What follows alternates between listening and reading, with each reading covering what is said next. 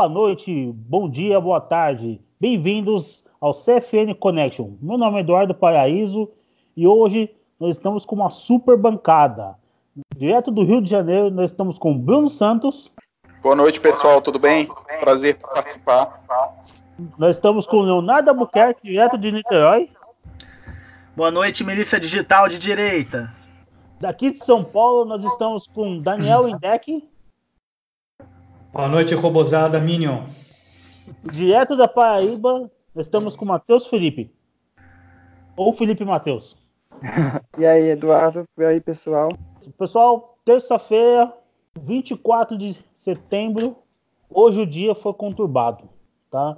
Nós tivemos o, caso, o discurso do Bolsonaro na ONU, o épico discurso do Bolsonaro na ONU, nós tivemos o show da Greta Thunberg também, aquele show grotesco, bizarro da menina ativista que os globalistas arrumaram. E agora à noite nós tivemos o show de horrores do Congresso Nacional, praticamente acabando com o direito penal brasileiro. Vamos começar pelo Bruno e vamos falar do discurso do Bolsonaro na ONU.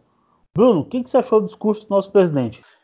Eduardo, olha, eu vou te confessar que eu não esperava que o Bolsonaro conseguisse fazer é, é, um discurso nesse nível que ele fez hoje, tá?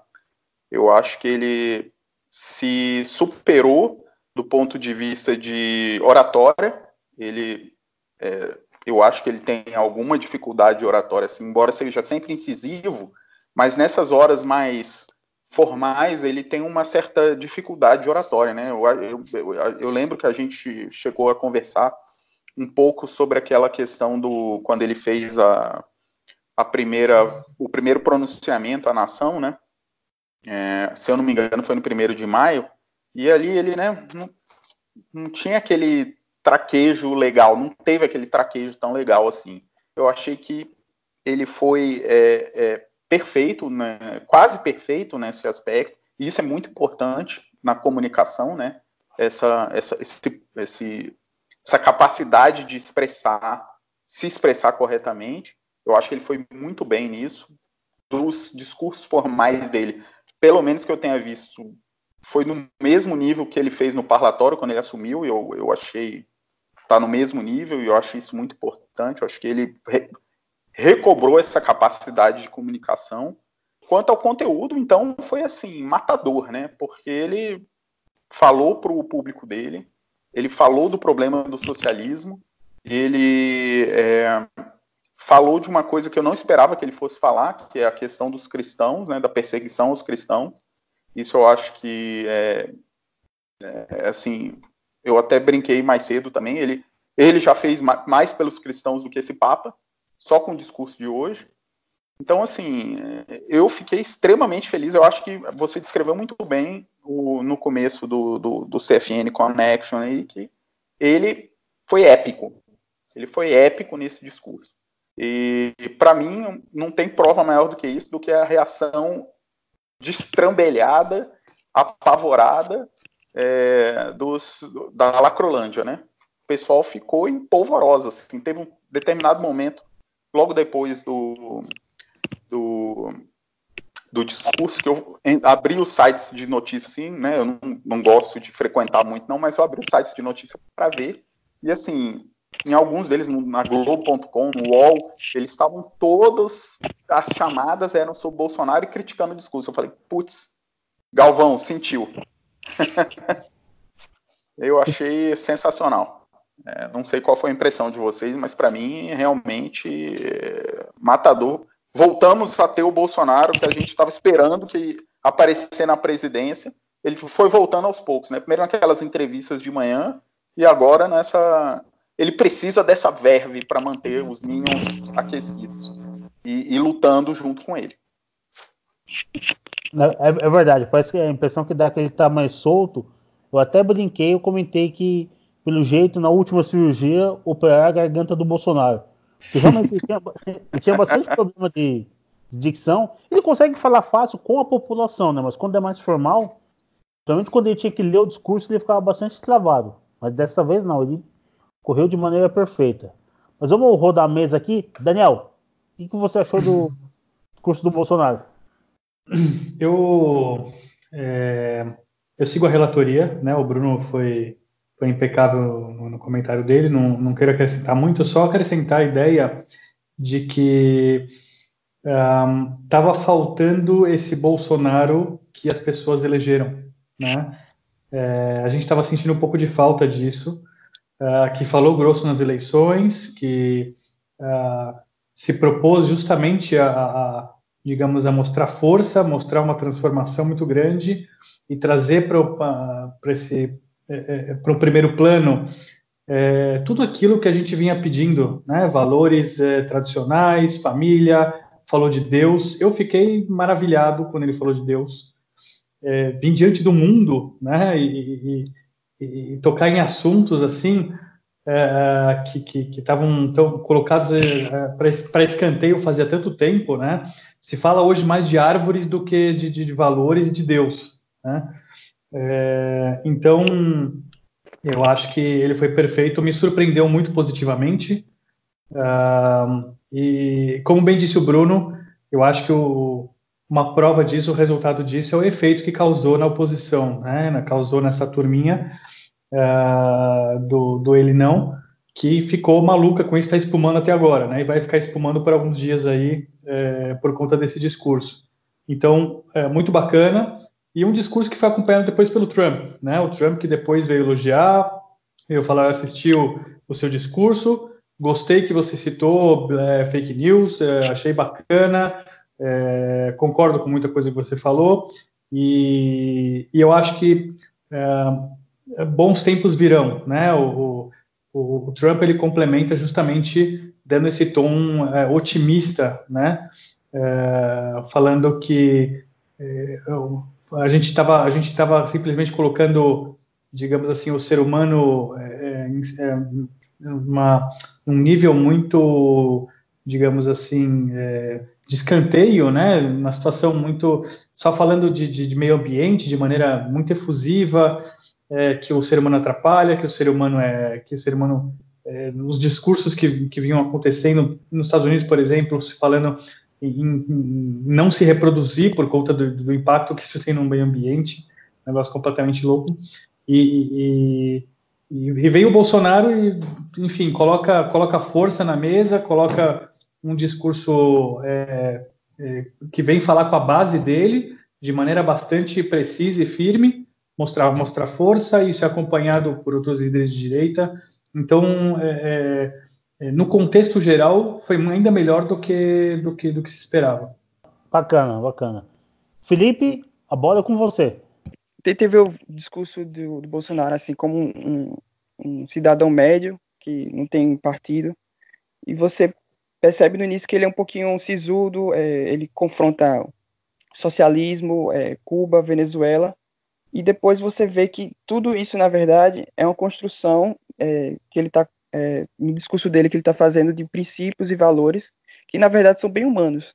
Ele fala de, de verdade, de democracia, de fraternidade, de ajuda às nações, de, de, de, de caridade. E quando você vê no apanhado geral do discurso, ele é meio que tem um, ele tem um tom paternalista, um discurso paternal, é de, de falar o que está errado e tentar consertar o, o, o que ele vê de errado na, no mundo e, e oferece é, o Brasil como uma nação que, é, aliado à verdade, é, pode ser amigo de qualquer um que quiser se aproximar é, da nação, fazer negócios, é, é, ter colaboração, mutualidade. E o que é interessante na primeira parte do discurso é que ele meio que se coloca como o, o, a posição que os Estados Unidos tinham antigamente na América, principalmente na América do Sul essa, essa questão de liderança que a América agora ela toma, ela toma mais é, como a polícia do mundo, a, a, a, o país que comanda a questão mundial, a, questão de conflitos, e no Brasil, o Brasil tomando uma posição de é, liderança aqui no, é, na América do Sul. Né? Ele, ele aponta o que está errado aqui, ele chama é, as nações a, a, a, se oporem a um inimigo comum, que seria o socialismo, e Foro de São Paulo, e cita nominalmente Paraguai, Uruguai, Argentina, fala um pouco do Chile também, e achei muito interessante, é como se o Brasil se posicionasse, começasse a querer se tornar relevante novamente é, na ONU, no mundo e principalmente aqui na América do Sul. Bacana, é bem, bem lembrado, Felipe. Realmente, o Bolsonaro está puxando para si a liderança aqui do continente sul-americano, né? Principalmente que tocou na questão da Venezuela. Mas agora vamos passar a bola, Leonardo. Direto aí de Niterói, é contigo, cara. Porque o, o, discurso do Bolsonaro foi magistral. Eu anotei alguns pontos aqui que valem a pena é, serem tocados. Vergonha, má fé e agressividade. Entidades criticam o discurso de Bolsonaro na ONU. Em nota, organizações de direitos humanos repudiam declarações do presidente na Assembleia Geral da ONU. G1. É, Globo. Discurso só serviu para o público interno. Política externa do país rompe com a prudência do passado. Vamos mais. É, agora, Brasil 171 ou 247. Bolsonaro assusta o mundo com discurso neofascista. Pessoal, quer prova maior que essa, que o discurso foi fantástico. Tocou bem ali na ferida, cara. Eles sentiram. E não foi só a mídia brasileira, não, foi a mídia do mundo inteiro. Você joga ali no The Guardian e eles estão lá criticando o discurso do Bolsonaro. Mas quem perdeu uns 5 minutos, um, de 5 a 20 minutos, para ouvir o discurso, vão ver que não foi nenhum bufão, nenhum Chaves da vida que criticou esses pontos que os globalistas defendem com a própria alma, como se fosse uma nova religião. Não, o Bolsonaro foi super racional. O Bolsonaro ele foi incisivo, mas ele agiu com calma, ele falou de uma maneira proporcional, ele simplesmente tocou onde a ferida da esquerda mais dói. E por onde ele começou? Pela ditadura cubana, que influenciou o Brasil desde os mais médicos, com salários diferentes, com agentes secretos daquele país, daquela ilha, aqui no país, no Brasil, querendo saber o que, que os médicos cubanos estavam fazendo ou não. Os salários eram diferenciados. E esse tipo de expediente nos lesou a mais, com mais de 300 milhões. Perdemos essa grana toda para dar a troco de nada para Cuba. Isso se repetiu na Venezuela, se repetiu na Argentina, se repetiu no Uruguai, se repetiu em basicamente toda a América Latina. Em seguida, ele falou, da, ele deu o nome aos bois, ele falou é ditadura, Venezuela é ditadura, Cuba é ditadura. Pulou para a Amazônia, foi super eloquente, dizendo que os índios eles têm que ter direito de desenvolvimento, eles não podem ficar presos dentro de um zoológico. Eles, podem, eles têm que ter direito de produzir, de ter energia elétrica, de ter água, de ficarem livres de doenças da Idade Média. Isso é direitos humanos, isso é dar dignidade a esse povo também. Então, a questão do, do, do, incêndio, que foi sensacionalismo puro de uma mídia podre. Depois ele pulou para a economia de mercado, a tentativa de desburocratizar a nossa economia, a abertura para o capital externo, e nenhum desses é, veículos de comunicação, Globo, Época, Isto É, Folha, nenhum deles falou isso. Pelo contrário, disseram que o, o discurso do Bolsonaro afastou esses investimentos. Mas não, a defesa da economia de mercado não foi feita por praticamente nenhum país ali. Eles querem aquele capitalismo de compadrio. E eu acho que vai ter uma, uma consequência muito positiva para a economia brasileira esse tipo de discurso. Agora vamos para a questão de Deus, idealismo, moral, verdade. Há quanto tempo que a gente não escuta um presidente brasileiro e até estrangeiro falar desse, desses assuntos com verdade, com sinceridade, transparência?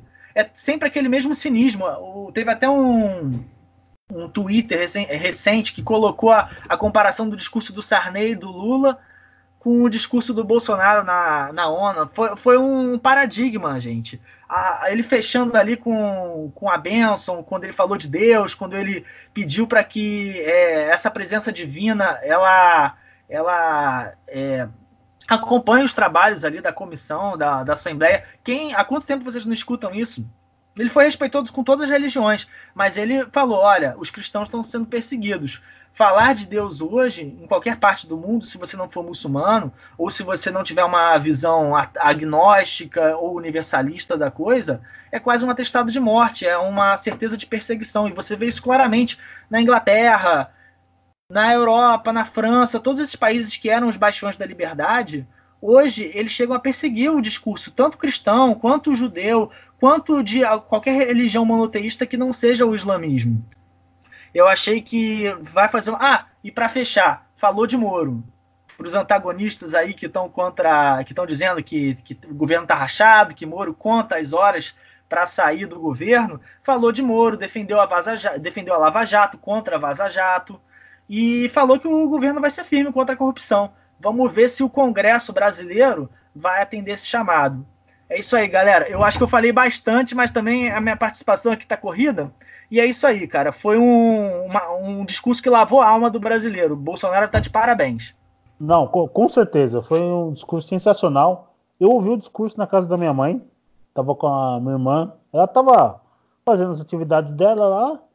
E aí, no final do discurso, ela que não fala de política, ela não gosta muito de comentar sobre política, ela começou a conversar comigo sobre uma questão de ativismo, porque ela viu, ouviu no discurso do Bolsonaro. E ela falou: olha, ah, eu vi o Bolsonaro falando isso, isso e aquilo.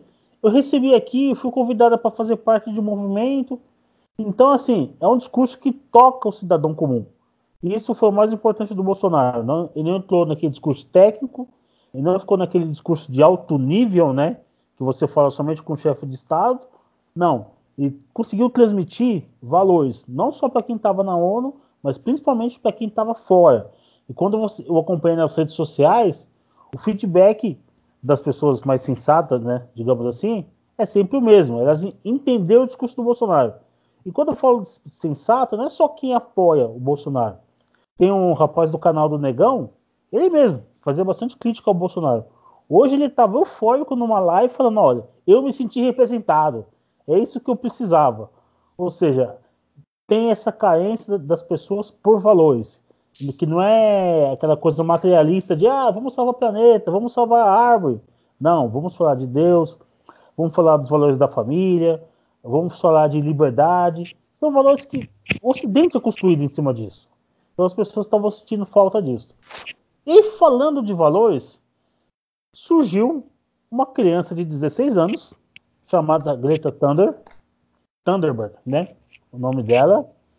E ela fez uma das cenas mais grotescas que eu já vi em convenção da ONU. Ela, ela vociferou, ela fez um discurso muito raivoso. Ela tava parecendo, lembrava muito é, filha de, uma filha da Maria do Rosário, tá? O jeito de se expressar. Você sentiu o, o ódio. É, ela lembra, parece que se alguém falar assim, ô, oh, essa menina é filha da mulher do Rosário. É a Gleice em treinamento. Exa exatamente. Em treinamento. A raiva dela, vocês roubaram meus sonhos. Vocês estão destruindo o planeta. Ela chegou a falar em extermínio da humanidade, sabe? Totalmente sem noção. Eu queria que vocês comentassem. O que vocês acharam da postura dessa menina? Quem que tá por trás dela? Qual o objetivo desse pessoal? Começando por você, Bruno. Bom, é, eu fiquei assim. É, eu, eu, convido vocês a refletir o que, que aconteceria se a gente tivesse uma garota com síndrome de Asperger indo na ONU falar sobre religião ou sobre liberdade econômica ou sobre qualquer outro assunto que não seja a pauta globalista, é, com esse discurso raivoso olhando daquele jeito que ela olhou para o Trump, pro, sei lá, o nome daquele idiota do, que dirige o Canadá, esqueci o nome dele agora. É, Trudeau. Qual seria? Trudeau, Trudeau, obrigado. Qual seria a reação dessa mesma mídia que bate palma para essa garota? Assim, eu, eu, eu acho assim, eu tenho um, uma dificuldade em, em em falar dela, porque eu acho que ela, obviamente, ela é a ponta de um dedo, né? Ela é a ponta de um dedo, de um dedo, de um corpo absolutamente grotesco, né? Porque você usar uma menina desse jeito, é, ela obviamente tem algum mania, né? Para não dizer é, outro, outra coisa. Então, assim, a gente vê que ela está sendo usada. Eu não sei se vocês tiveram a, a oportunidade de ler um, uma, uma reportagem que saiu sobre ela, sobre a família dela tentando esconder os laços. Mas, assim, ela, na verdade, quem promove ela na, na, na, na Suécia é um, um, um, sujeito que ele tem duas uh, ONGs, pelo que eu entendi, são ONGs. Uma chama Global Change e a outra chama é, Vamos Fazer a Diferença. né? Ou alguma coisa assim, também não guardei o nome, porque, enfim, estou pouco me lixando para esses caras. Mas o importante é o quê? Uma dessas ONGs, ela é, na verdade, é um instituto, parece. Ele é formado pelos políticos suecos, tem interesse corporativo por trás. Nada contra, eu acho que os interesses eles têm que ser organizados. O problema não é o interesse organizado, o problema é ele estar tá escondido, né? Então, assim, eles ligam a menina a uma, a uma instituição, tem outra instituição gerida pela mesma pessoa que está ligada aos políticos e a esse interesse. Então, assim, é, é, obviamente que é uma tentativa de você afastar ela e o que é, ela está fazendo desses outros interesses. Quem é trouxa cai, né? Nesse tipo de, de, de artifício para tentar é, é, é, fazer fazer parecer que ela é uma garota pura que está lutando por ideais maravilhosos, né? E eu acho, eu, e aí eu acho que dá para fazer um paralelo muito interessante. O Daniel é, falou sobre isso aí na, na, na, fala do Bolsonaro, tentando resgatar esse humanismo. E, é, e o discurso dela vai contra, né? Assim, o discurso dela é contra a humanidade. Ela quer preservar o planeta, as árvores, tudo menos o ser humano, né? Menos um respeito pelo ser humano, que é, ela tem, né? A, o, todo o agir dela de raiva e ódio pela humanidade, né? Que destruiu o sonho dela e que acabou com a uma das coisas mais ridículas, né? Uma menina criada na Suécia, um país com o maior padrão de vida, um dos melhores padrões de vida do mundo, e ela falando que destruiu os sonhos dela, enquanto a gente vê criança aí aqui no nosso país, no, no todo mundo em desenvolvimento, numa situação lamentável, sonhando em ter um décimo do que ela teve na vida. Então, assim, é um, é um circo absurdo, né? E a gente vê o espaço que, essa, que esse circo tem na mídia. Pô, você olha assim, como é possível, né? Como é possível darem tanto espaço para esse circo? Obviamente um circo, né? É uma coisa assim. Eu, eu confesso que me, eu, eu, eu, não consigo assistir os vídeos dela. É um mal-estar muito grande porque eu sei que ela está sendo usada, né? E ela, obviamente, ela sabe, isso é uma coisa pública, né? Que ela tem é, síndrome de Asperger. Então, assim, me, me causa um mal-estar. É, é, uma, é, um, é quase um circo no sentido ruim da palavra, né? Aqueles circos de, de, de que se tinha antigamente para você ver anão, para você ver mulher barbada, né? É, é isso. A minha sensação é essa. Então eu tenho um profundo mal-estar de ver ela falar. Então eu, eu não vejo, eu leio as transcrições, mas ela mesma eu não vejo. É, eu acho de um, de um, baixo nível assim incomensurável. É o mundo que a gente está vivendo. Não, é, é, é, crueldade mesmo, porque eles baixaram o nível, porque pegar uma criança de 16 anos e fazer expor ela dessa forma, porque na internet o pessoal tá fazendo meme, tá tirando sal. Muita gente acaba atacando ela, né? E não os pais dela, ou o George Soros, que é um dos financiadores dela, outro que é o Al Gore, também que está financiando ela, e eles acabam passando ao largo da crítica. Então é muita crueldade você pegar um adulto e se esconder por trás de uma criança. Daniel, bola tá com você. É, eu vou aproveitar esse, eu vou aproveitar esse gancho, Eduardo, e acho interessante a gente eu queria fazer uma, só uma pincelada na esse modus operandi da esquerda que você falou de, de usar crianças, né? Usar esse tipo de, de artifício para se fazer valer, fazer valer a sua opinião. Então, eu queria só lembrar alguns é, alguns casos é, muito interessantes. Por exemplo, se você vê vídeos é, é, da, do conflito de Israel com a Palestina, né, do, dos árabes da Palestina, eles usam muito esse artifício, tanto de usar crianças como escudo humanos, quanto se utilizar da imagem de crianças para atacar Israel, né?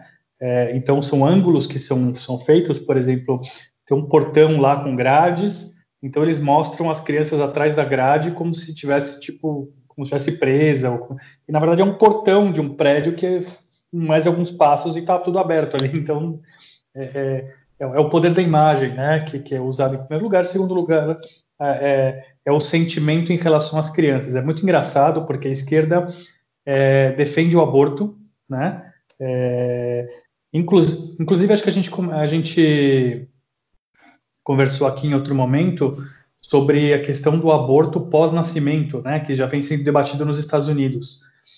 Se fala em assassinato de um recém-nascido. Olha que loucura! Assassinato de recém-nascido e, mas a esquerda continua se utilizando, obviamente, da imagem poderosa que é uma criança defendendo o que quer que seja, né? E por isso usa, por exemplo, a Ágata é, como estandarte, né? Como símbolo.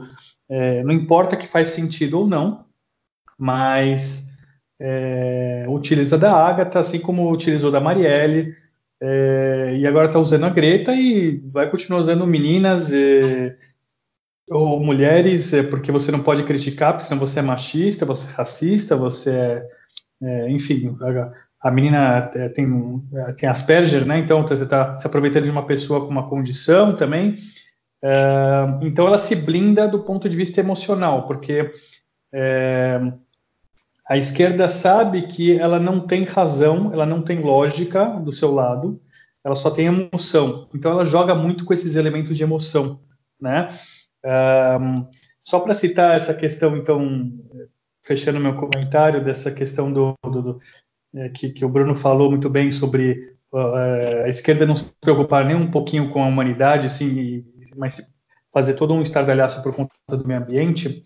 Recentemente eu vi um vídeo fantástico que fizeram a, na, na, direita, no, nos Estados Unidos, a direita fez um vídeo, saia perguntando no campus universitário, né, uh, pedindo assinaturas para que fosse feito um, algum tipo de proteção especial é, para ovos de uma águia, alguma coisa assim, um animal, eu lembro que que ave que era uma águia, um falcão, enfim, é, para que se protegesse o é, para que se protegesse os ovos daqui, assim como você tem, por exemplo, aqui no Brasil, o projeto Tamar, que protege ovos de tartaruga, etc e tal, e estava todo, né, sempre do, os alunos assinavam fervorosamente, sim, sim, vamos proteger os ovos da, do, da águia, enfim, não sei o que, não sei o que. Aí logo em seguida o cara falava assim, ah, e tem essa segunda petição aqui, se você puder também assinar, para proteção dos fetos contra aborto, né?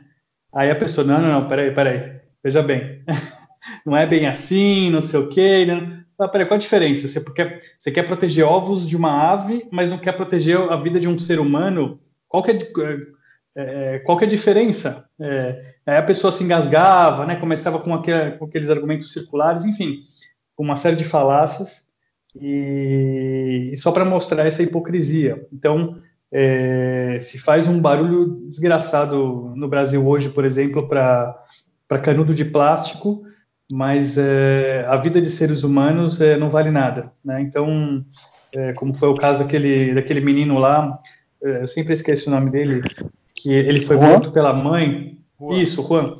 Isso, que foi mutilado e depois foi morto pela mãe, né? É, então não estão preocupados com vida humana coisa nenhuma, que nem você falou muito bem, Bruno, é, a humanidade que se exploda, então você falando em genocídio, em morte de é, milhões de pessoas, isso é só da boca para fora, porque no final das contas, é, eu já falei isso outras vezes aqui, a esquerda é para a morte, né? promove aborto, promove eutanásia, promove é, toda forma de, de, de, morte, mas é, no que diz respeito ao meio ambiente, aí você tem que tratar como algo quase sagrado. Né? Então, é, enfim, faz parte da estratégia hoje da esquerda. É, acho que é isso que é interessante levantar aqui. É, realmente, acho que a sua colocação de Daniel, de que a esquerda promove a morte, ela é perfeita. Ela resume muito bem a esquerda em uma frase: morte. E aí eu vou passar a bola, Felipe. A bola é contigo, faça seus comentários. Essa Greta aí é bizarra, né? Muito bizarra. Parece que eu tô vendo, sei lá, um trecho de, de, de uma novela mexicana, coisa assim, porque ela, ela fala de um jeito muito esquisito, ela, ela é muito raivosa.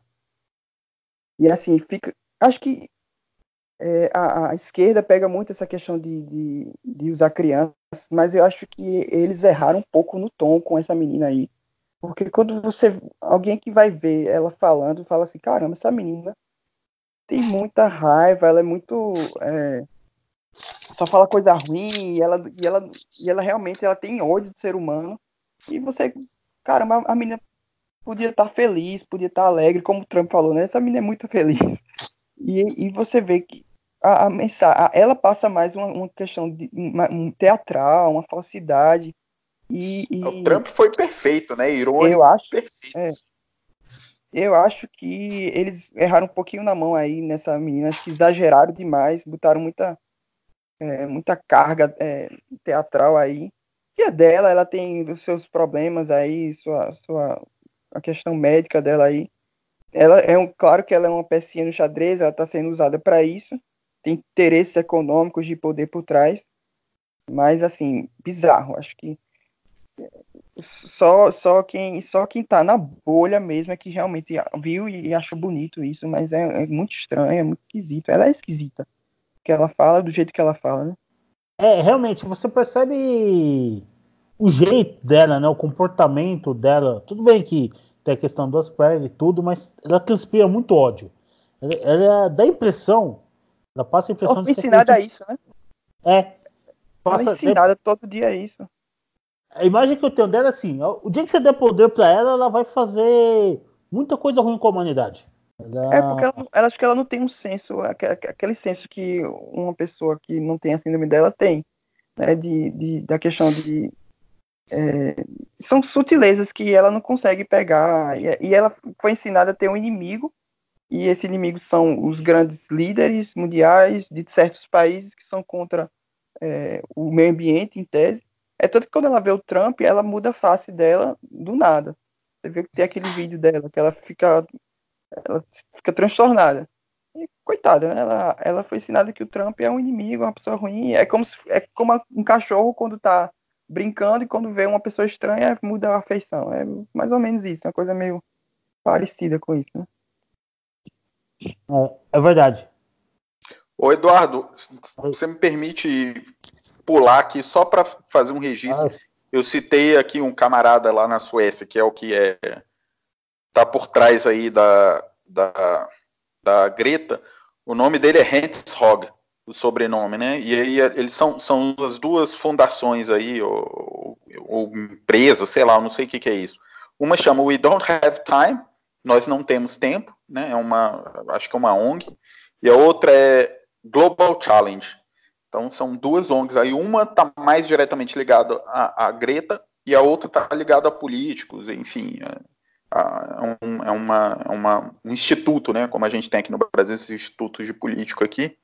Tem aquele famoso lá do PT, que eu me esqueci o nome. É, Perseu Abramo, eu acho. Um desses aí tá mais ligado aos políticos e outro tá mais ligado a ela. Eu não sei qual é qual. Mas enfim, é, é só para ver que é a mesma figura, né? Que tá ligada a essas duas, essas duas instituições aí. Ou seja, atrás dela também, né? Por trás da, da Greta também. É, não, se, sempre tem essas instituições. Hoje, no, no Boletim da Noite do Terça Livre, o cientista, cientista e professor Tiago Maia, ele comentou que, inclusive, o Algor ele comprou ações de algumas empresas que trabalham com proteína de soja, que faz carne de soja. Ou seja, aquele discurso que de repente surgiu do, do nada da ONU, olha, vamos comer menos carne para salvar a humanidade, para combater as mudanças climáticas, aparentemente tem um viés econômico por trás, que é aquela coisa, é gerar demanda para você fornecer a sua oferta, né? Que é o que aconteceu também no, na questão do aquecimento global. O Algor ganhou muito dinheiro com o mercado de carbono, que o pessoal chama de mercado da fumaça, né? De uhum. negociar os créditos de carbono. Inclusive, o Brasil tem uma dívida muito grande para receber dos países da Europa salvo engano, é na casa do bilhão, e até hoje os países europeus não, não pagam o brasileiro. Mas aí eu vou passar a bola para o Leonardo. Leonardo, o que, que você achou da, da, do caso da Greta? O Eduardo passou a bola para mim, né? E eu vou passar a bola para o Matheus, que está cursando medicina, se eu não me engano. Eu assisti o discurso da Greta a contragosto, pelo mesmo problema que falaram aqui antes, de sentir uma grande vergonha alheia da pessoa sem saber se ela estava atuando ou se, ou se ela estava tendo um surto, um ataque histérico de frente ali para a Assembleia da ONU, cara. E é em relação a esse tipo de ataque que eu tenho minhas dúvidas de leigo, né? eu acredito que um médico, um estudante de medicina vai poder me ajudar mais nessa situação. Ela estava muito focada e ela falava com raiva, como se estivesse salivando e vociferando contra um suposto inimigo, um aquecimento global, uma derrubada de floresta. Ela não sabia bem quem era, quem era o inimigo, ela só sabia que ela tinha que atacá-lo. É, é como se fosse aquele cavalo que, que você que o criador tapa os outros lados do, dos olhos para que ele não veja e só veja o objetivo final, a linha de chegada. Isso não, é, não deve ser algo normal de alguém que está com as suas faculdades mentais 100% ativas, de quem está bem.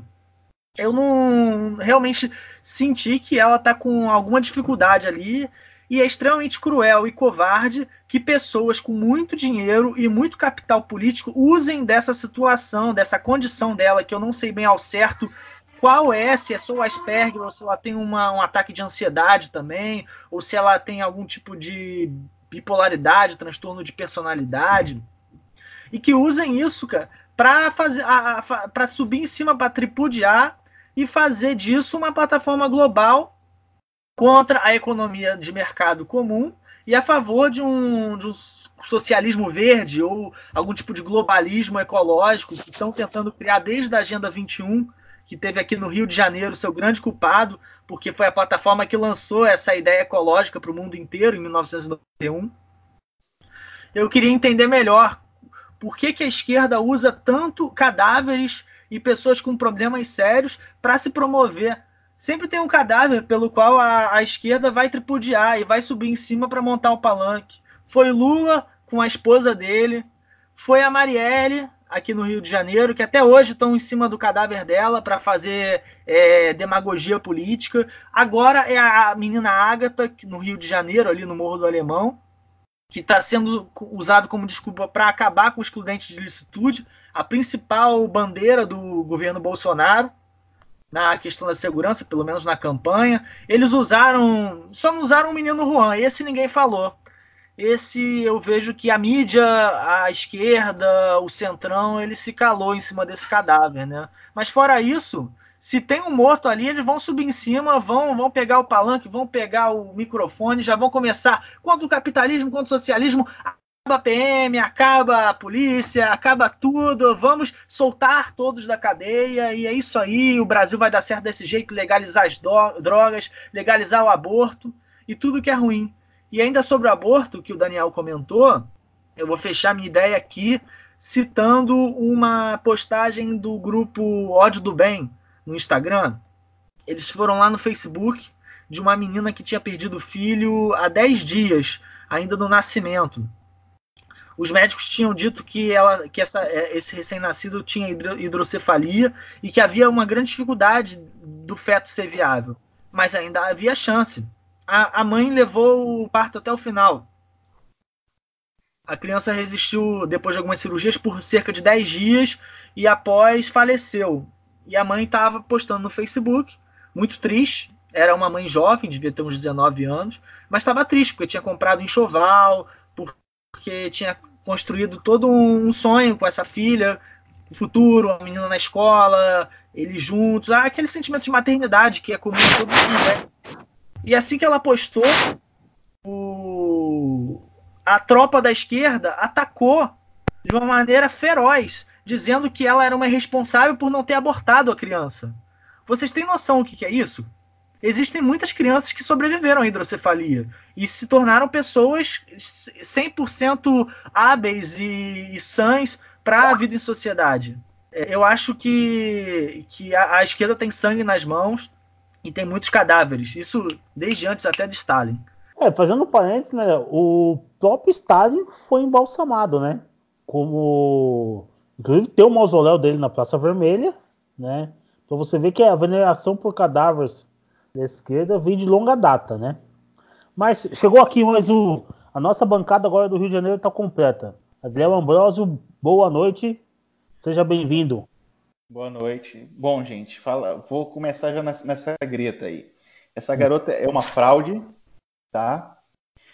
Ah, fazendo uma pesquisa aqui rápida no Google, a gente sabe que ela tem a síndrome de Asperger, né? A gente sabe que a Greta ela tem a síndrome de Asperger. Fazendo uma pesquisa aqui rápida, Olha só, o que, que acontece com uma pessoa que tem síndrome de Asperger? Ela, ela é uma pessoa agressiva, ela está propensa à automutilação, comportamento antissocial, comportamento compulsivo, gritos, impulsividade, inquietação, isolamento social, movimentos repetitivos, repetição, persistência de palavras e de ações. Querem que eu continue? Já fala muita coisa, né?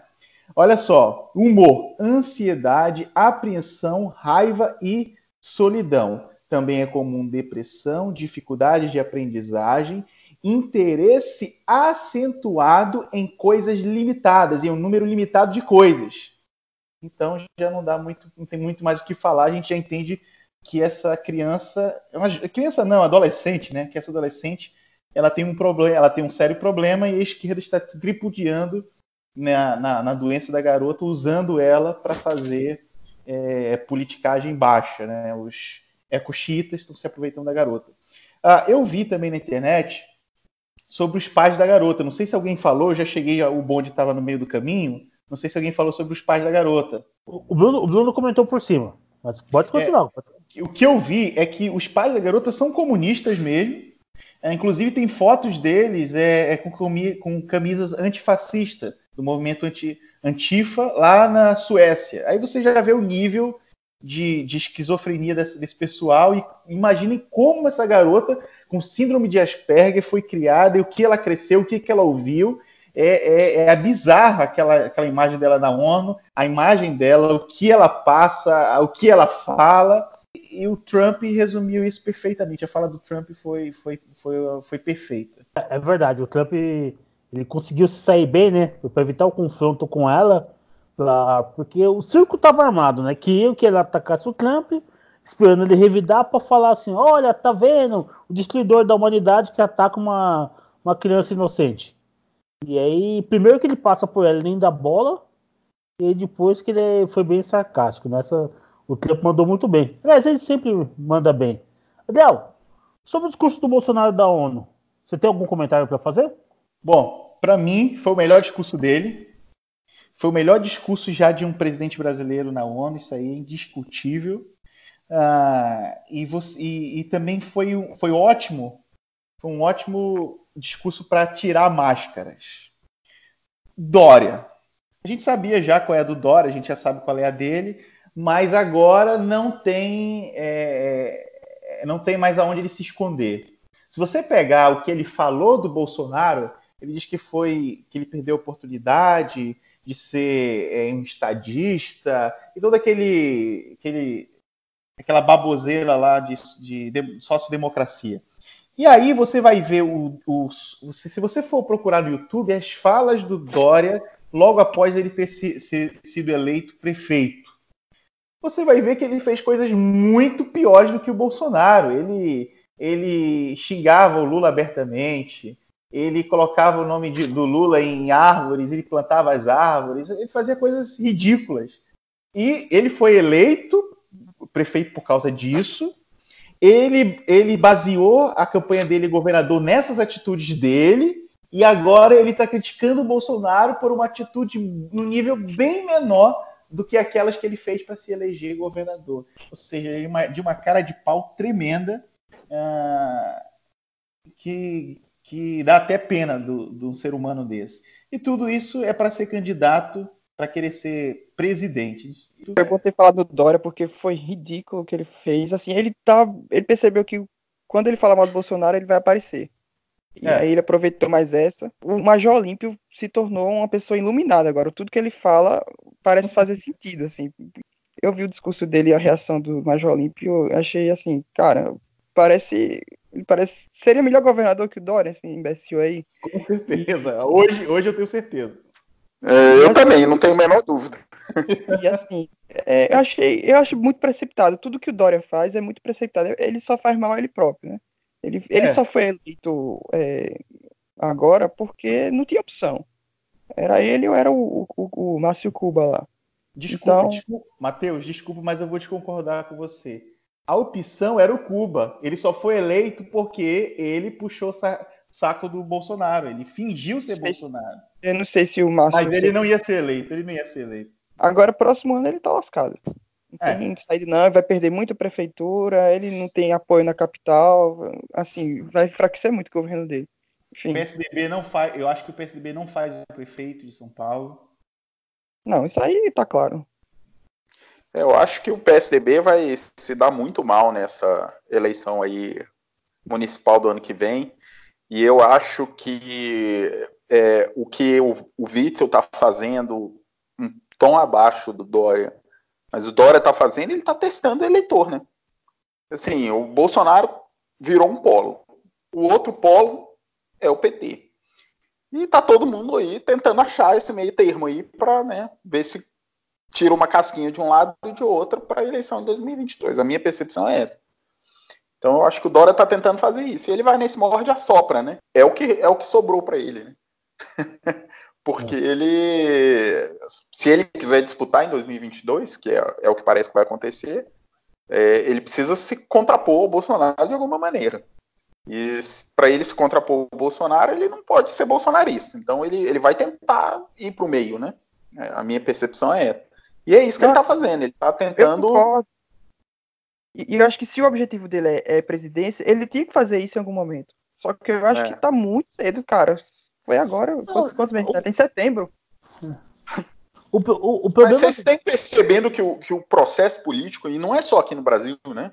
O processo político, se você olhar bem, é, Brasil, agora está evidente isso, mas desde 2013, praticamente, com aqueles coisas do aqueles protestos do não é pelos 20 centavos, a gente vive constante batalha política. Né? Você não tem mais períodos de normalidade. Os Estados Unidos não tem período de normalidade há alguns anos já também, por causa pré-Trump, pré né, pré-eleição do Trump, ou seja, ali já no final de 2015, quando ele estava né, fazendo aqueles movimentos para sair pelo, como candidato do Partido Republicano. Itália está assim, Israel está assim. Desculpa, Daniel, entrar na sua seara de especialidade em política internacional, mas eh, pelo menos é como eu vejo. Reino Unido está assim. Então, assim, que está acontecendo, né? É, a impressão que eu tenho é que assim, o mundo está passando por uma mudança. Tá saindo. A impressão que eu tenho é que tá saindo uma galera que estava no poder, tá saindo nada, tá sendo retirada à força, né? E aí, nesse conflito dessa nova ordem que está surgindo, tá tendo esse choque. Então você percebe. A gente viu particularmente nos Estados Unidos, que é o choque entre o Trump com os democratas e parte dos republicanos, que também não apoiavam o Trump de, de jeito nenhum. E até agora ele tem conseguido vencer esse choque. E aí, posteriormente, começou aqui no Brasil, com o Bolsonaro entrando em choque com o PT, e depois entrando em choque com o Centrão, né? Que é a turma do Dória mesmo. E até surgindo o novo, que surgiu também muito bem na, nas últimas eleições. Né? E aí a gente viu agora em Israel que você tem um impasse, no país tem algum impasse, pois o Daniel quero que ele entre melhor nesse assunto. Na Itália também, o, o Salvini, ele saiu, do, perdeu a liderança do, do partido, não, perdeu a liderança do parlamento, mas você vê que tem uma situação também de impasse. Então tá aquele momento assim de tensão. Dois é parece que quer romper, mas não consegue. É... Exato. Um ciclo que está se acabando, a população não quer mais, mas ao mesmo tempo está difícil, né, de, de, mudar o estamento, enfim. É, porque quem tá, ele tem os meios, né? A gente olha para a mídia, no mundo inteiro a mídia é quase totalmente dominada. Você tem nos Estados Unidos, você consegue ter uma Fox, tudo, mas em outros países, praticamente toda notícia que a gente recebe é enviesada. Ela vem enviesada. Daniel, você pode falar para a gente como é que está a situação de Israel Olha, é, Israel, Israel é um país é, é engraçado, né? É, eu, inclusive, eu, eu, eu, tive o prazer de, de morar quatro anos lá. Eu participei de duas eleições, né? Eu votei nas eleições para prefeito de Jerusalém, depois eu votei numa, numa eleição nacional também. O que acontece é o seguinte: Israel tradicionalmente é um país que tem a elite de esquerda, né? Então, é, antes mesmo de toda essa história que no Brasil, nos Estados Unidos, de maneira geral, a gente vê que a mídia tomada pela esquerda em Israel, isso já tem há décadas, aliás, praticamente desde o princípio do país, né? é, academia, imprensa, classe artística, tudo dominado pela, pela esquerda. Um, é, só que o povão é todo de direita, né? É, Pô, Israel então, é Leblon, conforme... então. tipo isso. e o que acontece, a diferença, por que antes só dava esquerda? Porque é, você tinha uma, uma, uma, população muito controlada, né? Era, era, o povão era, era diminuto, e conforme foi aumentando o processo de imigração para Israel, porque, é, não sei se vocês sabem, foi uma coisa paulatina, né? Primeiro foram os europeus se juntando com os, os que já moravam lá, é, e, tomaram controle do país no, logo no começo e de, só depois foram os, os, judeus de países árabes que foram expulsos, né, depois da, da independência de Israel. Mais tarde foram os, uh, os judeus russos, né, na queda do mundo de Berlim, é, queda da União Soviética. Então, conforme foram chegando esses, uh, esses outros imigrantes, a direita cresceu em poder até que finalmente nos anos 90, por aí finalzinho, virada do milênio, a, a, a direita tomou o poder e não largou, não largou mais. Qual que é o problema? É, você tem um, uh, com, com, principalmente você tem um desequilíbrio desse jogo aí com o George Soros, uh, que vem patrocinando ONGs anti-Israel. É muito engraçado porque você tem aí uns, uh, uns conspiracionistas malucos na internet falando que, que Soros é sionista, né? É, e é engraçado porque é ridículo porque é exatamente o oposto ele, ele promove justamente o fim de Israel, né? Ele, ele patrocina é, ONGs que promovem o BDS, o boicote a Israel, a, é, toda a campanha da mídia internacional contra Israel, e, e tem aí boa parte da, da mídia enviesada é, anti-Israel no bolso. Então, como você tem toda essa pressão nos últimos anos, isso convenceu uma parte do eleitorado. E o que acontece? Em Israel você tem voto facultativo. O Bibi ele se desgastou uh, por algumas questões internas, uh, inclusive de, de, acusações de corrupção. Uh, apesar de que o Bibi ele aparece muito, o Netanyahu aparece muito para o cenário externo como um grande líder, em Israel ele, ele é muito visto como alguém ineficaz, alguém que não resolve muitos problemas, né, infelizmente. Então ele é, se desgastou e teve algumas acusações contra ele que, enfim, não, não, não deram em nada. Uh, e pelo voto ser facultativo, muita gente perdeu o interesse de votar nele. Então a esquerda voltou a ganhar força. Se criou uma estratégia com criação de novos partidos, é, com a promoção de novos líderes de esquerda. a esquerda deu uma renovada em Israel. Então tudo isso, todos esses elementos contribuíram para dar uma uma, uma, uma, uma, mexida boa no cenário, vamos dizer assim, em Israel. E, e agora estamos, a gente está no impasse, né? Então o que acontece?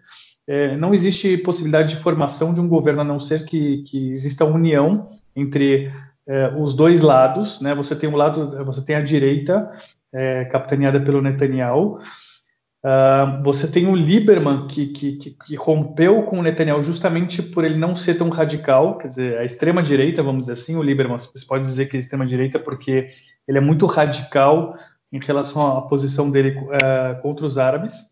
E, mas eles têm um impasse entre eles e isso dificulta muito na formação de um governo. Uh, por outro lado, você tem a esquerda se unindo aos árabes. Né? Os árabes são uma força é, a se considerar Israel. 20% de Israel, para quem não sabe, um quinto de Israel é, é, população árabe, principalmente muçulmanos. Acho que 90 e poucos dos árabes são muçulmanos, 90 e poucos por cento.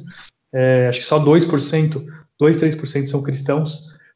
Então, o que você tem hoje é um impasse na formação do governo que basicamente eh, ficou nas mãos do, do presidente, apesar de ser um sistema parlamentarista. Então, você tem essa, digamos assim, essa ferramenta do, do, do presidente como uma espécie de poder moderador, que vai, de uma certa forma, dar o seu voto de Minerva e de como vai ser formado esse governo, e vai decidir quem vai ser o primeiro-ministro, né, quem vai é, é, encabeçar esse governo novo é uma coisa interessante a se ver, né? Diferente, por exemplo, da Espanha, que acompanhou uns anos atrás, a Espanha teve essa dificuldade de formar governo, né? É, não, não, não, se chegava a um acordo, eles ficaram um, um, mais ou menos um ano sem governo na Espanha. A, a graça de tudo isso, né? Inclusive os anarquistas eh, fizeram uma festa porque a Espanha se desenvolveu e, e teve ótimas notícias econômicas sem governo. Foi divertidíssimo isso. Né? O pessoal tripudiou, pintou e bordou por conta disso.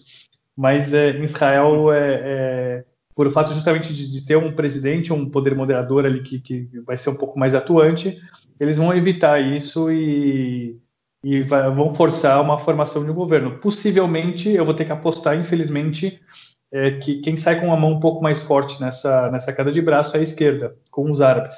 Ou seja, a gente vai ter uma mudança de cenário bastante interessante em Israel, interessante que, né, de maneira, digamos assim, não tão agradável de falar, interessante no sentido de que vai mudar um, um pouco a cara né, do, do, é, do, direcionamento do país e que a gente precisa observar com, com, com bastante atenção é, como que é, tudo vai ser tratado, né, os aceitamentos, a, as negociações é, com, com, a Palestina é, e, e, assim por diante. Né? Então, a esquerda está muito tempo longe do poder e é uma esquerda diferente, né? Uh, a esquerda, tradicionalmente em Israel, é uma esquerda trabalhista, é um, tipo um PDT, entendeu? É um, são mais moderados. É uma esquerda mais raiz, né? É uma esquerda é, é, mais refinada, vamos dizer assim, porque é, é uma esquerda que, que bebeu da fonte da escola de Frankfurt e são pessoas é, altamente capacitadas, não é tanto, digamos assim, é, não é não é o pessoal trabalhador, são acadêmicos, é, pessoas com, com altíssimo nível intelectual e o que para mim é um paradoxo, né? Você pessoas de altíssimo nível intelectual de esquerda, mas é, enfim, assim Israel é essa esse caldeirão, vamos dizer assim, e a gente precisa ver para onde para que lado que vai, né? Vamos ver vamos ver de que como se isso se define o que é perigosíssimo, né? Você ter, digamos assim, pessoas patrocinadas pelos Soros diretamente no poder uh, em Israel, que é, é, digamos, é uma é um, é um, é um, é, é um lugar bastante complicado, né? Para qualquer qualquer lado que você vai, é, causa um impacto muito grande. Então, é, estamos de olho. É, e é bom a gente ficar de olho mesmo, porque até eu vou chamar o Adriel para fazer o comentário. Para quem não sabe, o Adriel é do Rio de Janeiro e é muito ligado aos evangélicos do Rio de Janeiro, que são uma grande base de apoio ao Bolsonaro. E aí nós temos a questão de uma das promessas de campanha do Bolsonaro, que é justamente a mudança de embaixada de Tel Aviv para Jerusalém. Então, se caso, e aí fazendo um cenário futuro, haja essa mudança do poder em Israel, esse plano não vai se concretizar. E aí eu quero ver como é que vai ser. A gente pode fazer um, um brainstorm aqui de como será a reação da base de apoio do governo Bolsonaro aqui no Brasil. Que principalmente os evangélicos são uma parte considerável de. Não só os evangélicos, os evangélicos também, como boa parte dos judeus, são uma boa base de apoio do Bolsonaro. Houve essa promessa da eleição, houve esse comprometimento dele e aí, Adriel, queria que você falasse é, como é que tá sentindo o clima? Se já tem alguém pensando nisso? Se isso é uma coisa que ninguém pensa? Como é que tá a situação aí? Bom, é o seguinte, a, a, o apoio aos evangélicos, boa parte se devia a isso. Muita, muito da imprensa, eu vejo a imprensa tocar nesse assunto, hum. e ela critica os evangélicos por fazer isso, chama isso de fanatismo, mas não se dão o trabalho de estudar e entender o porquê desse apoio dos evangelhos em relação a transferir embaixada para Jerusalém. Bom, os evangélicos ele tem como o cerne da fé Jesus, assim como os cristãos em geral, o católico, o protestante. Só que uh, o evangélico ele se, aprende, ele se prende muito ao Novo Testamento. E no Novo Testamento você vê é, uma série de promessas de, de, de Jesus dizendo que aqueles que abençoarem o povo judeu seriam abençoados.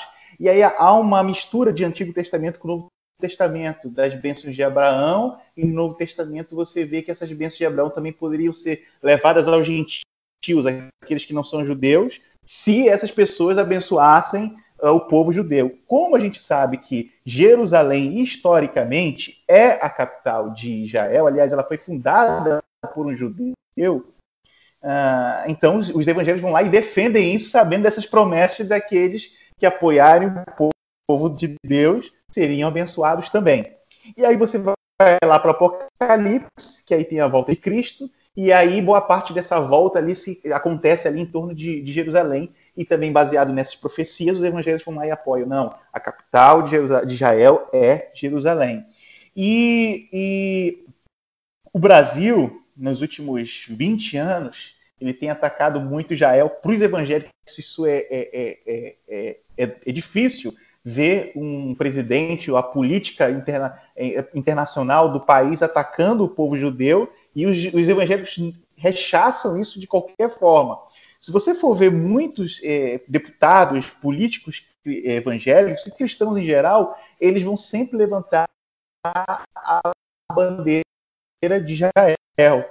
E você vai ver também que é, o próprio embaixador de Israel no Brasil ele é muito próximo dos políticos cristãos, principalmente os protestantes. Inclusive, em Brasília, você vê ele visitando o, os gabinetes desses políticos, até porque quando a embaixada israelense precisa de alguma coisa, os políticos é, protestantes vão lá e ajudam o embaixador, ajudam a, em políticas internacionais com, com Israel. É uma promessa, alguns líderes é, é, protestantes têm feito algumas cobranças aqui em postagens no Twitter, Instagram. Alguns, alguns deputados evangélicos que apoiaram Bolsonaro também têm feito essa cobrança.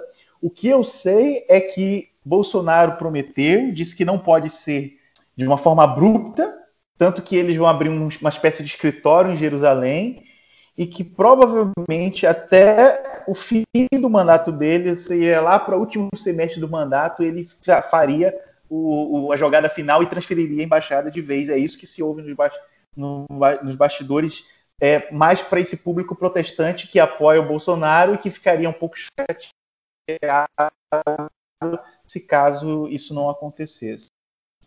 Só queria complementar um pouco o que o André falou, é que você vê o movimento que os Estados Unidos fez de colocar a embaixada para Jerusalém e que quer ser feito a mesma coisa. O Brasil tirar a embaixada de Tel Aviv para Jerusalém tem a mesma origem, né, que é desse movimento mais é, apegado a, é, a, Israel que o movimento evangélico tem, sobretudo no âmbito pentecostal. Né? O, o, a parte evangélica do Brasil que mais prosperou foi a questão do pentecostal, que tem um, um certo carinho a mais por Israel, por uma visão de interpretação do livro de Apocalipse, né? É, mais especial, que é, eles ganham uma, um, um, grande protagonismo na, nos momentos finais. É, estou falando de Israel. E aí é o a mesma agenda que tem lá, que você vê que tem muito político que faz é, é, apoio a Israel, o próprio posicionamento é, historicamente dos Estados Unidos sobre Israel no mundo, de apoio, enfim. E é a mesma, a mesma base, é o mesmo sentimento, a mesma é, ideia que elegeu Bolsonaro é o mesmo que tem nos Estados Unidos. Por isso que é bem natural isso acontecer. Agora, acho que está é, tá demorando pouco para ter, assim, talvez não seja nem se demorar muito, mas porque também eu acho que Bolsonaro tem ideia de que isso pode causar alguns problemas, principalmente com, com o mundo árabe, e aí ele não quer fazer muita polêmica por, por por agora, no início do governo. Mas eu acho que invariavelmente, invariavelmente vai desembocar nisso, porque é, acredito que ele, por questão de fidelidade de, de base mesmo, da população, ele vai ter que, pelo menos, dar uma resposta com relação a isso. Mas mesmo para o Trump também não foi fácil. É, e na verdade você vê que é, era uma coisa que já tinha sido decidida no Congresso na década de 90, e aí ele colocou em prática o que o Congresso já tinha decidido, Sim. mas aí você vê que de 90 para cá, depois de 20 anos, teve alguma mudança na perspectiva política lá sobre isso, que antes acho que era um apoio que era quase unânime, democrata e, e republicano, agora só puxa mais para o lado republicano, o democrata está mais radicalizado, agora está pegando a bandeira, pelo contrário, islâmica, né? Enfim. Hum. Mas aí, como, como acirrou mesmo lá, lá tá é guerra mesmo, aqui também, acho que ele foi para afrontar mesmo. É, eu, tenho, eu tenho uma visão, daqui a pouco vou chamar o Bruno Santos para comentar, que ele entende mais essa parte de economia, de que do ponto de vista econômico, os países muçulmanos que compram do Brasil, obviamente eles vão fazer a pressão, tal, mas a minha visão é que eles não têm para onde correr. Não sei, se eles não comprarem carne do Brasil, alimentos do Brasil, eles vão comprar de quem? Essa é questão. Então, deixa essa pergunta para você, Bruno.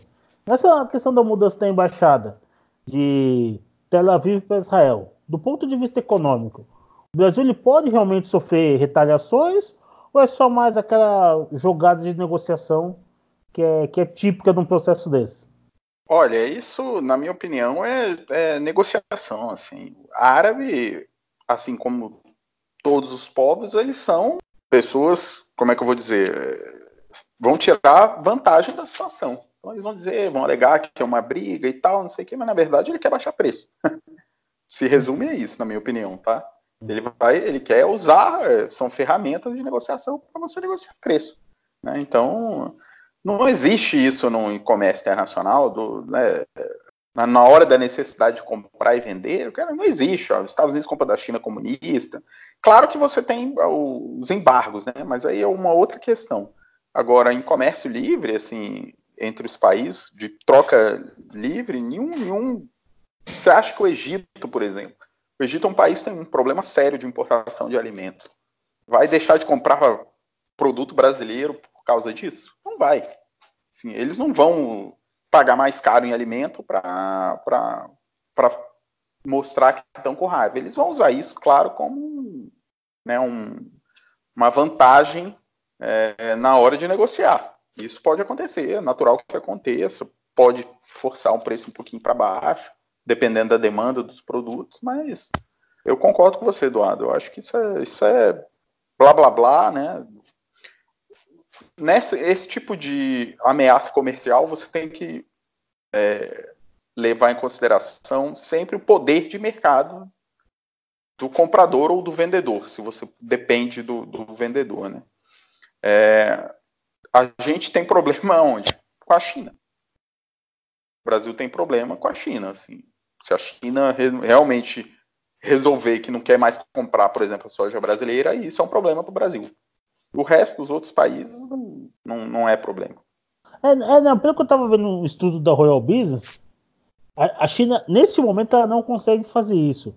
Tanto que se é, quando ela ameaçou não comprar dos Estados Unidos, ela teve que usar empresas fantasmas para simular a compra via Europa de soja americana. Porque ela precisa comprar soja dos Estados Unidos, do Brasil, da Argentina e de todo mundo para suprir a demanda dela, que é absurda. Então ela não consegue ter essa, essa opção de falar assim: não, vou deixar de comprar. É por isso que o Trump está conseguindo, digamos, vou dizer, dizer assim, deitar e rolar em cima dos chineses. Mas é que o Trump tem uma, uma grande vantagem na negociação. Ele consegue impor barreiras, forçar a China, digamos assim, se render aos desejos dele, porque ele, neste momento, ele consegue ter essa vantagem. Agora, quando ela concluir o projeto dela, que é atingir terras na África do Sul, aí sim o jogo vai virar. Aí, ah, posso, Posso complementar aqui? É, falando sobre isso, eu morei na África quatro anos e meio, quatro anos em Moçambique e seis meses na África do Sul. É, em Moçambique, os chineses, eles são tipo o Lula que na era PT, no Brasil potência. É, a China é um deus para eles. A China chega lá em Moçambique, por exemplo, e constrói pontes, constrói estádio, constrói escola, hospital, e é de grátis. Não custa nada para a população, e aí vai o presidente para a televisão nacional, que é a TV pública, e mostra a inauguração, aí vai o embaixador da China e fala em nome do povo africano, em nome do moçambicano, e aí vai aquele monte de gente, eles trazem ônibus com um monte de das mamanas africanas lá para cantar na frente da inauguração, tudo, e a China é idolatrada lá. Só que, por outro lado, tem uma contrapartida. O que, que Moçambique tem feito? Não só Moçambique, mas vários países pobres ali do, da, da África Subsaariana, Malawi, Zimbábue, Tanzânia, Botsuana, eles estão arrendando terras e terras e acres e mais acres ali na África para plantação. Só que esses terrenos, eles têm um porém, eles precisam, eles têm um status parecido com o da embaixada, onde o governo local não pode interferir lá dentro, ao ponto de de quase nenhum funcionário dessas fazendas serem africanos, são a maioria deles chineses. Tudo vem de fora uh, e o governo local não, tem nem, não pode nem acessar o interior, é como se fosse uma embaixada para você ver o nível de como os chineses estão desesperados por alimento. Ela para é, é, alimento de algum lugar e o Brasil está aqui, tem alimento para vender, Agora eles vão fazer um, um Gary aí para tentar pressionar Estados Unidos, Brasil, Europa, mas no final eles vão ter que comer, vão ter que comprar de alguém para comer. Excelente a gente aproveitar agora, porque essa boquinha não vai durar para sempre, né? Como não durou para sempre aquele crescimento chinês de 10% ao ano. Voltando um pouco ali no assunto de Israel, por exemplo, você, é, é, é, você tem ali os países árabes que compram ah, o frango brasileiro. Israel, ah, o comércio internacional com Israel é bem pequeno, do Brasil com Israel é bem pequeno, mas se você for pensar no futuro, o Brasil tem muito a ganhar se aproximar de Israel, porque Israel tem a questão tecnológica que os árabes não têm para oferecer. Se as, se, as, se, as, se as universidades brasileiras fizessem parceria com Israel, empresas israelenses viessem investir para trazer tecnologia, gente, a Intel, a sede da Intel está lá em Israel. Existem várias startups que a gente tem aqui, que a gente consome aqui no Brasil, a gente nem imagina, e a sede não é no Silício, é lá em Israel. Por exemplo, o Wix, aquele site Wix, que você monta facilmente, é uma empresa israelense, não é uma empresa do Vale do Silício. Então, por mais que os, os árabes chiem, por mais que a gente perca alguma coisa ou outra ali no comércio nacional com eles, a gente teria mais a ganhar com Israel, porque lá a gente não só ia vender, mas a gente também ia ganhar know-how tecnológico. É, eu acho que o, que mais emperra essa questão da gente conseguir avançar em parceria tecnológica no comércio internacional Mercosul. é muito, Mercosul e a nossa mentalidade. Eu ia. Vou Também. chamar o El para falar principalmente de justiça trabalhista e lei trabalhista. A gente tem muita dificuldade de conseguir fazer parcerias, desenvolver novos negócios, porque a nossa legislação não permite. Então, como explicar para uma empresa, uma startup, por exemplo, israelense, que aqui o estagiário só pode trabalhar seis horas por dia, por exemplo? Você tem que dar vale transporte para o estagiário. Se ele, no meio do caminho, ele for atropelado, é um acidente de trabalho, você tem que pagar todos os seguros dele. Não tem uma seguradora que opere, que cubra esse risco aqui no Brasil. Então é dificulta o negócio. Você demora seis meses para abrir uma empresa, precisa Edu, de. Oi. Enquanto aqui, só para abrir um parênteses nessa sua fala, enquanto aqui você tem que pagar taxas e impostos antes mesmo de faturar o primeiro real quando você vai abrir uma empresa, lá em Israel você tem isenção total, o governo te empresta dinheiro com carência de um ano. Quer dizer, é o contrário, exatamente o oposto. É. É, eu tenho que rir para não chorar, né? É. é, é eu, eu, fico imaginando a situação, israelense chegando aqui no Brasil, que quem vai abrir uma startup, onde vai, onde vai buscar mão de obra? Universidade que é tecnicamente o polo onde está o conhecimento da sociedade. Ele, imaginando ele entrando na UFRJ, aqui em São Paulo, na, USP, na UFF, e dando de cara com aquele negócio que parece. Na Fefelete. Na Fefelete, uma cena pós-apocalíptica. cara fumando maconha. Sem tomar o cenário The Walking Dead. É, cenário The Walking Dead. Ele vai falar, ok, vamos fazer negócios. Cara, negócios? a gente tem que cobrar imposto dos mais ricos, entendeu? Não, esse negócio, vocês são israelenses, vocês são é. assassinos de crianças palestinas, sai daqui. É, bandeira da Palestina, assim, vê? Assim, é. A nossa mentalidade precisa mudar. E isso é uma coisa que o Lavo fala e tem muita razão, que você tem que mudar a cultura para depois mudar a política. Porque realmente é, é complicado. Porque por mais que você consiga abrir o Brasil, ainda vai ter a barreira da mentalidade. Léo, o que, que você acha disso? Olá, é... Bom, eu acho que vai ser um processo complicado. Vocês estão me ouvindo? Sim. Sim, começa de novo. Sim, sim. Então, eu acho que vai ser um processo muito demorado. Não vai ser para nossa geração. Provavelmente não será para a geração dos nossos filhos. Talvez, como o Olavo fala, para a geração dos nossos a gente tomou o poder, a direita conseguiu finalmente chegar ao governo depois de 50, 60 anos, talvez. Provavelmente até mais tempo que isso. Mas não é suficiente.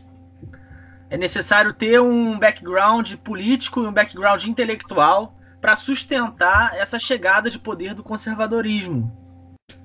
E, e, a gente se vê muito refém de um estamento político da parte do centrão e da esquerda na área legislativa, no Poder Judiciário, o STF ainda é formado majoritariamente, o STJ também, e os tribunais superiores, majoritariamente por magistrados e membros do Ministério Público, ou mesmo advogados, com um viés muito globalista ou de esquerda. Isso só com muito tempo, muita construção, educação, é, mudança mesmo comportamental, que vai provavelmente apontar para um, um caminho em que a polarização à esquerda não seja tão grande.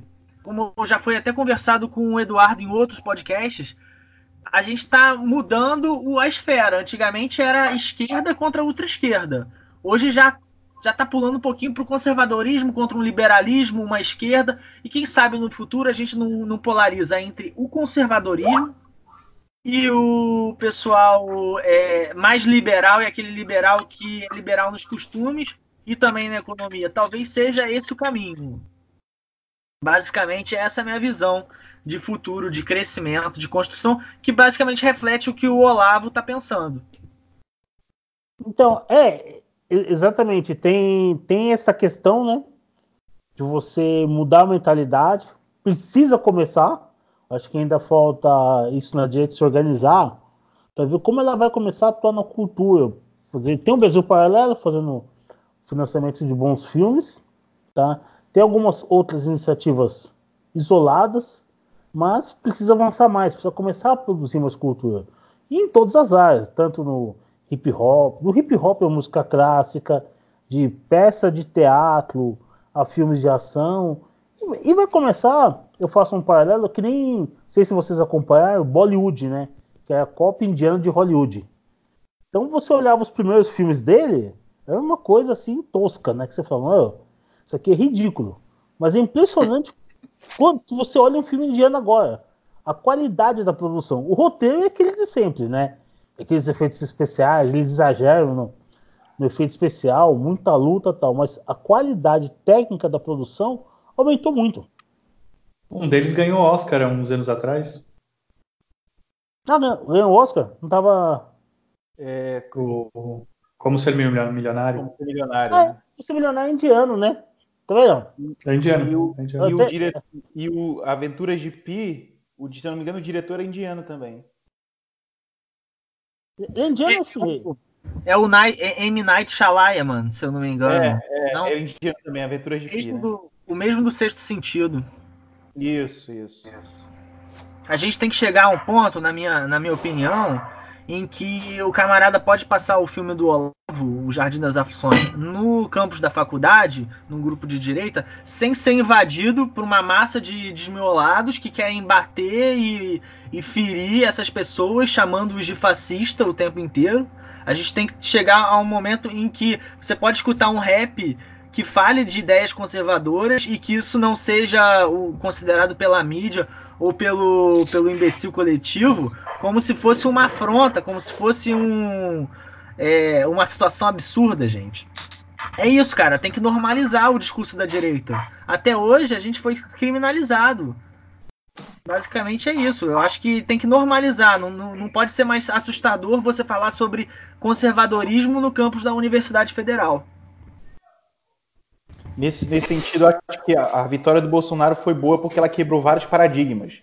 Muita gente é, tinha ideias conservadoras, ideias de direita, mas ficava calado, tinha medo, tinha medo de represária, tinha vergonha de assumir. Agora não.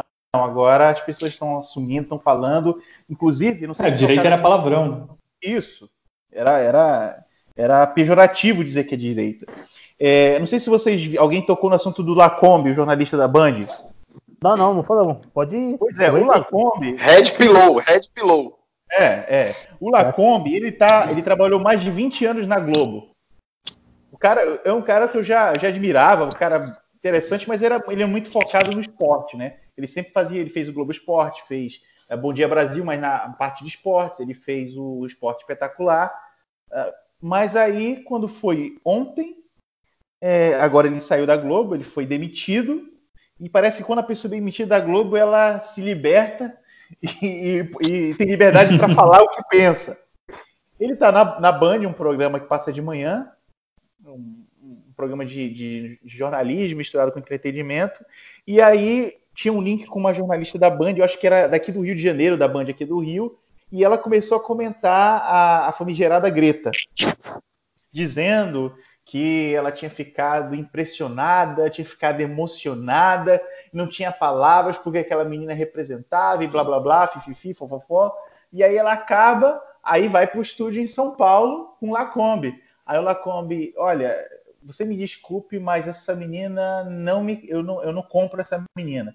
Ela fez uma cara Tipo assim, ela tomou um susto, ela não consegue entender ou conceber que alguém possa ser contra a, a Greta. Isso para ela é inconcebível. E ele falou: olha, é, eu não vou entrar em detalhes, não adianta a gente discutir aqui, senão ia passar oito horas, mas essa menina está sendo usada como massa de manobra, ela está sendo usada pela Open Society, do, envolvida com Soros, é ele que está bancando ela, mas eu não vou entrar nesse assunto, porque senão não vão ficar oito horas aqui. Ele cortou, foi para outra notícia, e eu fiquei assim: caraca não acredito que eu tô vendo isso na televisão brasileira. Não, ele o também, Adriel, ele também deu uma. Sei... Ele também deu uma pancada forte nela por causa da Agatha. Ah, é. Mas só que isso aí foi, foi anteontem. É, o, é, é, on, hoje é terça? Não. Hoje foi essa questão da, da Greta. Ontem também ele deu uma pancada na Agatha. Eu não vi, eu não vi direito. Se você puder falar o que, que ele fez, eu vi uma vez. Ele só falou, foi, foi o seguinte: a repórter que estava com ele, a jornalista eh, que estava com ele, começou a falar mal do, da polícia e do governo, né? Começou, não, porque essa, essa política de segurança que assassina, que não sei o quê, que as crianças. Ele falou: calma lá, calma lá, calma lá, não tem nem perícia ainda, a gente não sabe o que está falando. Começou a bater nela. Falando. é, não, porque a gente não pode falar mal da polícia, a polícia está se arriscando. Isso começou lá atrás com o Brizola. Aí começou, né? Começou a falar do Brizola, porque o Brizola permitia, é, é, fez pacto com os, é, com, com, os criminosos, então eles podiam fazer o que eles bem entendiam. Por isso que eles moram em favela. Cara, ele é? pensa muito como a gente, é impressionante. Né? Você, ali é. fala tem Jorge Soros, então como, é, quanta então. gente tem por aí que, não, que pensa igual e não fala, não, é inibido, é cortado. Não, quanto, quanto jornalista que, vo, que você vê hoje metendo pau no Brizola? Pois é. É impensável, né? E o Brizola tá morto, ninguém mais lembra dele. E ele conseguiu resgatar isso. Ele foi no cerne da questão. Fazer um comentário. Bruno, quer fazer um comentário? Ah, não, eu só ia falar que eu não sei o que, nessa, nesse caso aí do, do Larcombe, eu não sei o que, que é mais chocante, né? É, essa, essa, essa mudança né, perceptível dele, assim, ou seja, ele era enquadrado, eu acho até natural, porque, enfim, ele é o empregado da Globo, tem que seguir a linha editorial da Globo. Se ele não é colunista, se ele é jornalista, ele tem que, né, seguir a linha do, do editorial da, da, da, emissora. Agora, eu não sei o que é pior, né? É, é essa, esse cabresto ou se é a, o choque da outra jornalista, né? Assim, a cara dela de que assim, como assim você ousa pensar dessa maneira? Né? É um negócio assim surreal, né? Surreal. Ela faz uma cara assim de que ela não acredita que ele tem um pensamento diferente. É, é, é surreal. É, vale a é. pena ver o vídeo para ver a reação, mesmo a, a, careta que ela faz na hora. Não, tá, tá tendo os GIFs já do, da careta. Ela vai virar meme, com, com certeza, porque. Uhum. Esse, esse tá povo. Sa... É, tá em choque. Esse povo ele se acha muito. Ele, ele, ele se acha os iluminados, assim, os, os deuses sobre a terra, sabe? Então, quando alguém questiona eles, parece que é o fim do mundo. É inacreditável a reação dos jornalistas. E aí, aproveitando que a gente entrou no assunto do Lacombe, a gente está com a bancada do Rio completa aqui no programa. Rio de Janeiro, Leonardo Blizola. Eu postei um vídeo no canal outro dia. Ele fez uma pesquisa toda a origem do problema do Rio de Janeiro. Eu queria que vocês contassem para os nossos ouvintes que não são do Rio de Janeiro como está a situação do Estado hoje ou principalmente da capital carioca. Olha, capital fluminense, né? É. Vai lá, Adriel. Vamos pela ordem alfabética. É, Adriel. bom, bom, o Rio de Janeiro está jogado às traças. Você anda pela cidade, buraco, ah, os jardins estão todos cheios de mato, a prefeitura não limpa, está cheio de. Ah, nos bairros mais periféricos você vê que, que a Conlurb não está recolhendo lixo como deveria, você vê muito, muita lixeira abarrotada, ah, virou terra de ninguém. Você está vendo, eu moro aqui em Jacarepaguá, próximo onde era o Parque Olímpico das Olimpíadas, e, e, aqui você tem os dois extremos. Você tem a área mais nobre da cidade e um, uma quadra depois você tem áreas bem, bem pobres mesmo. E você vê que em alguns terrenos ali que estavam meio soltos, pessoas estão construindo casa na, na lata, assim, na frente de todo mundo, estão construindo lanchonetes, barracas no meio fio, e você não vê a prefeitura fazer nada, você não vê é, tá tudo normal, é tudo normalizado. A conversa das pessoas na rua é, é rindo da situação como se fosse uma coisa, a coisa mais normal do mundo.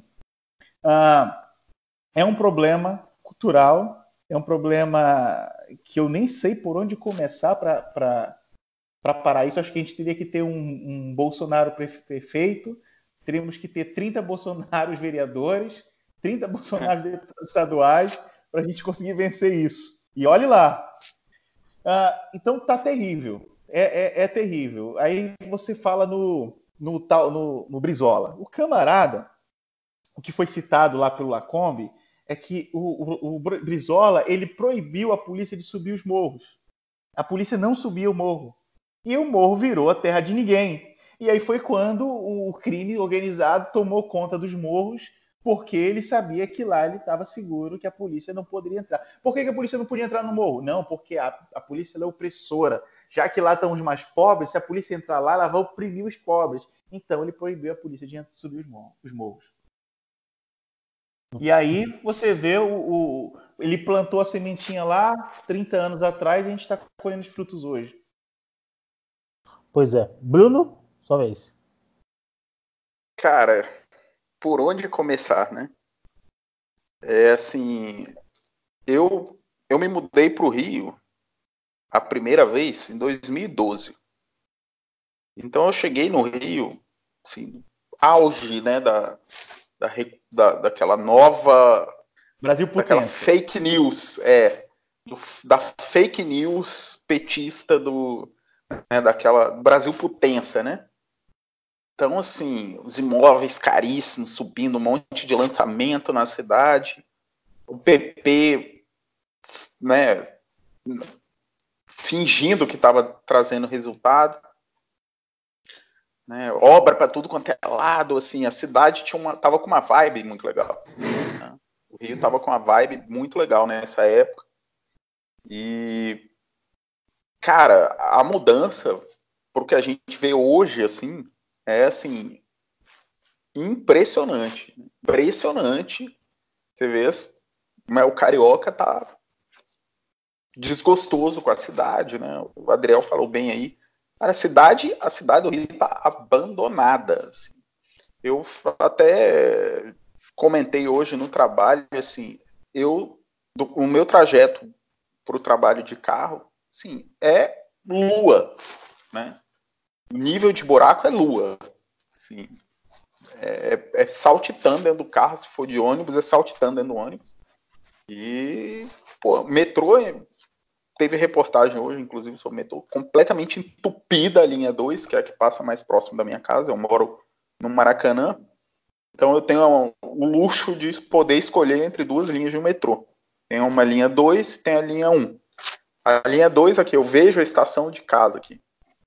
E a linha 1 eu tenho que andar um pouquinho mais. É um, para quem não sabe, a linha 1 é a linha que sai aqui da Tijuca e vai até a Zona Sul, é, até o final da Zona Sul, até, na verdade, a Barra, né? E a, linha 2 é a linha que. É, e a linha 2 é a linha que vem é, da, da, do subúrbio do Rio, né? Do, do da, da, Baixada, vamos dizer assim, e vai até Botafogo só. Passa pelo centro também, as duas passam pelo centro.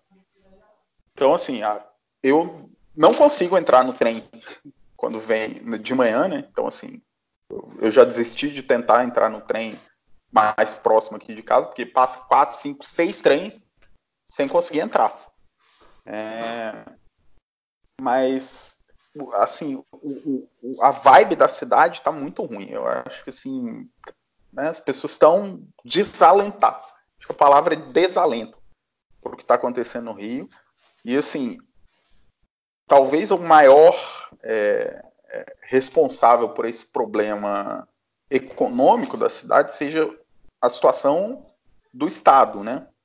Eu não sei como que é a situação econômica da prefeitura, não acompanho, mas assim, a situação do Estado é gravíssima e vai piorar. Esse é o problema, né? Porque, sim, houve um, um, um programa com o governo federal que suspendeu a, o, o, o, pagamento de dívida pelo Rio de Janeiro. Né? O Rio de Janeiro não está pagando o que deve pagar à União por questão de refinanciamento de dívida. E foram três anos de, né, de lambuja, como se diz, para o Rio se reorganizar financeiramente. O Rio não se reorganizou financeiramente. Então, assim, já passaram dois anos, tem mais um ano desse programa a gente não vê a, a, a Assembleia tomando atitude. É, tá em, parece que em conflito com o Witzel também. Então, assim. A imprensa também está calada, né? Não fala nada. Isso, isso.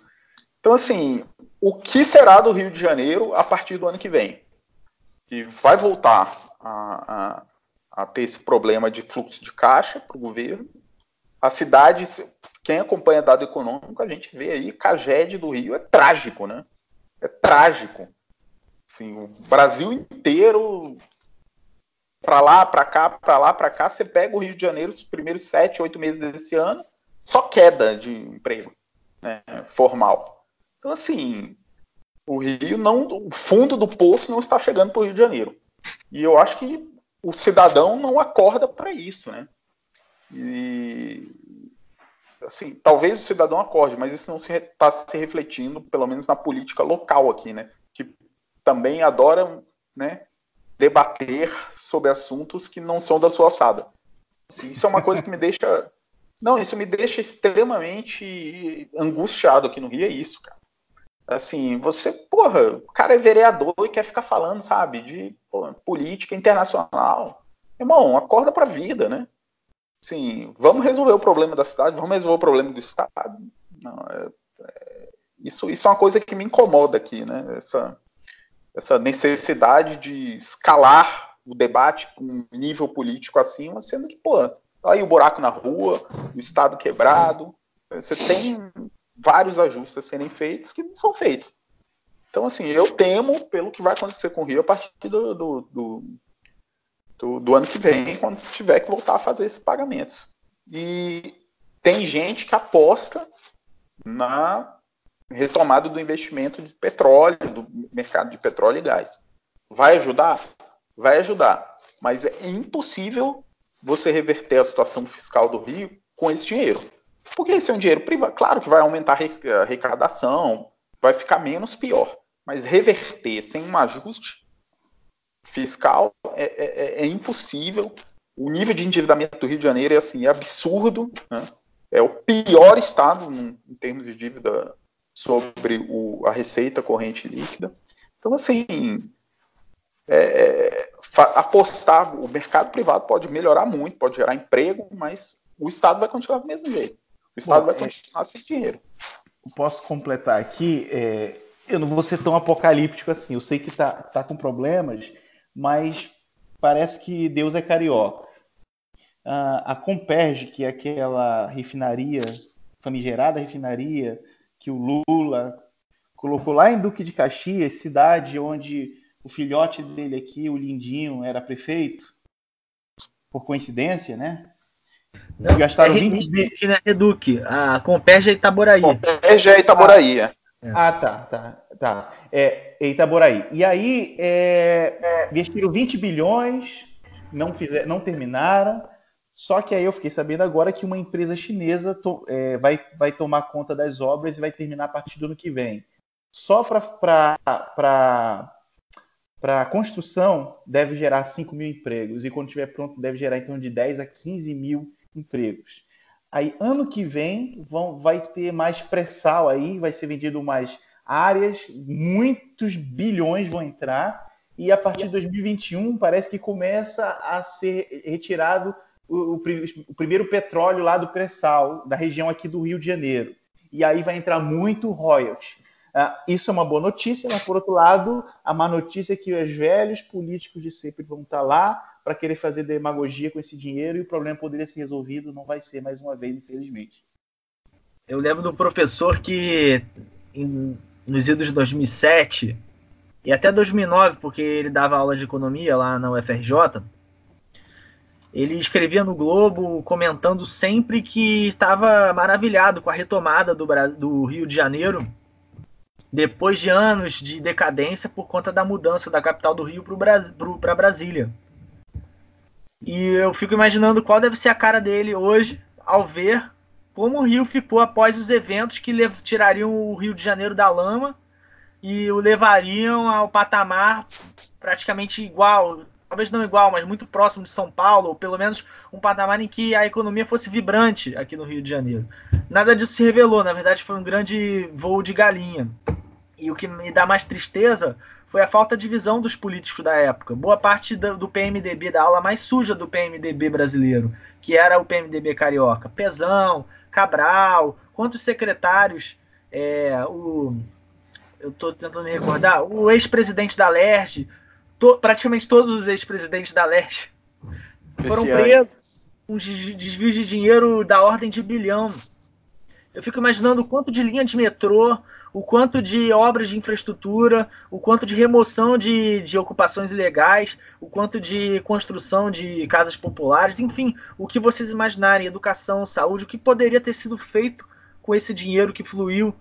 E eles fizeram um teleférico no Morro do Alemão, fizeram um teleférico no Morro da Previdência, sabe? É, fizeram obras completamente supérfluas, como a, a linha 1A, que praticamente fez um grande linhão da Barra até a Pavuna.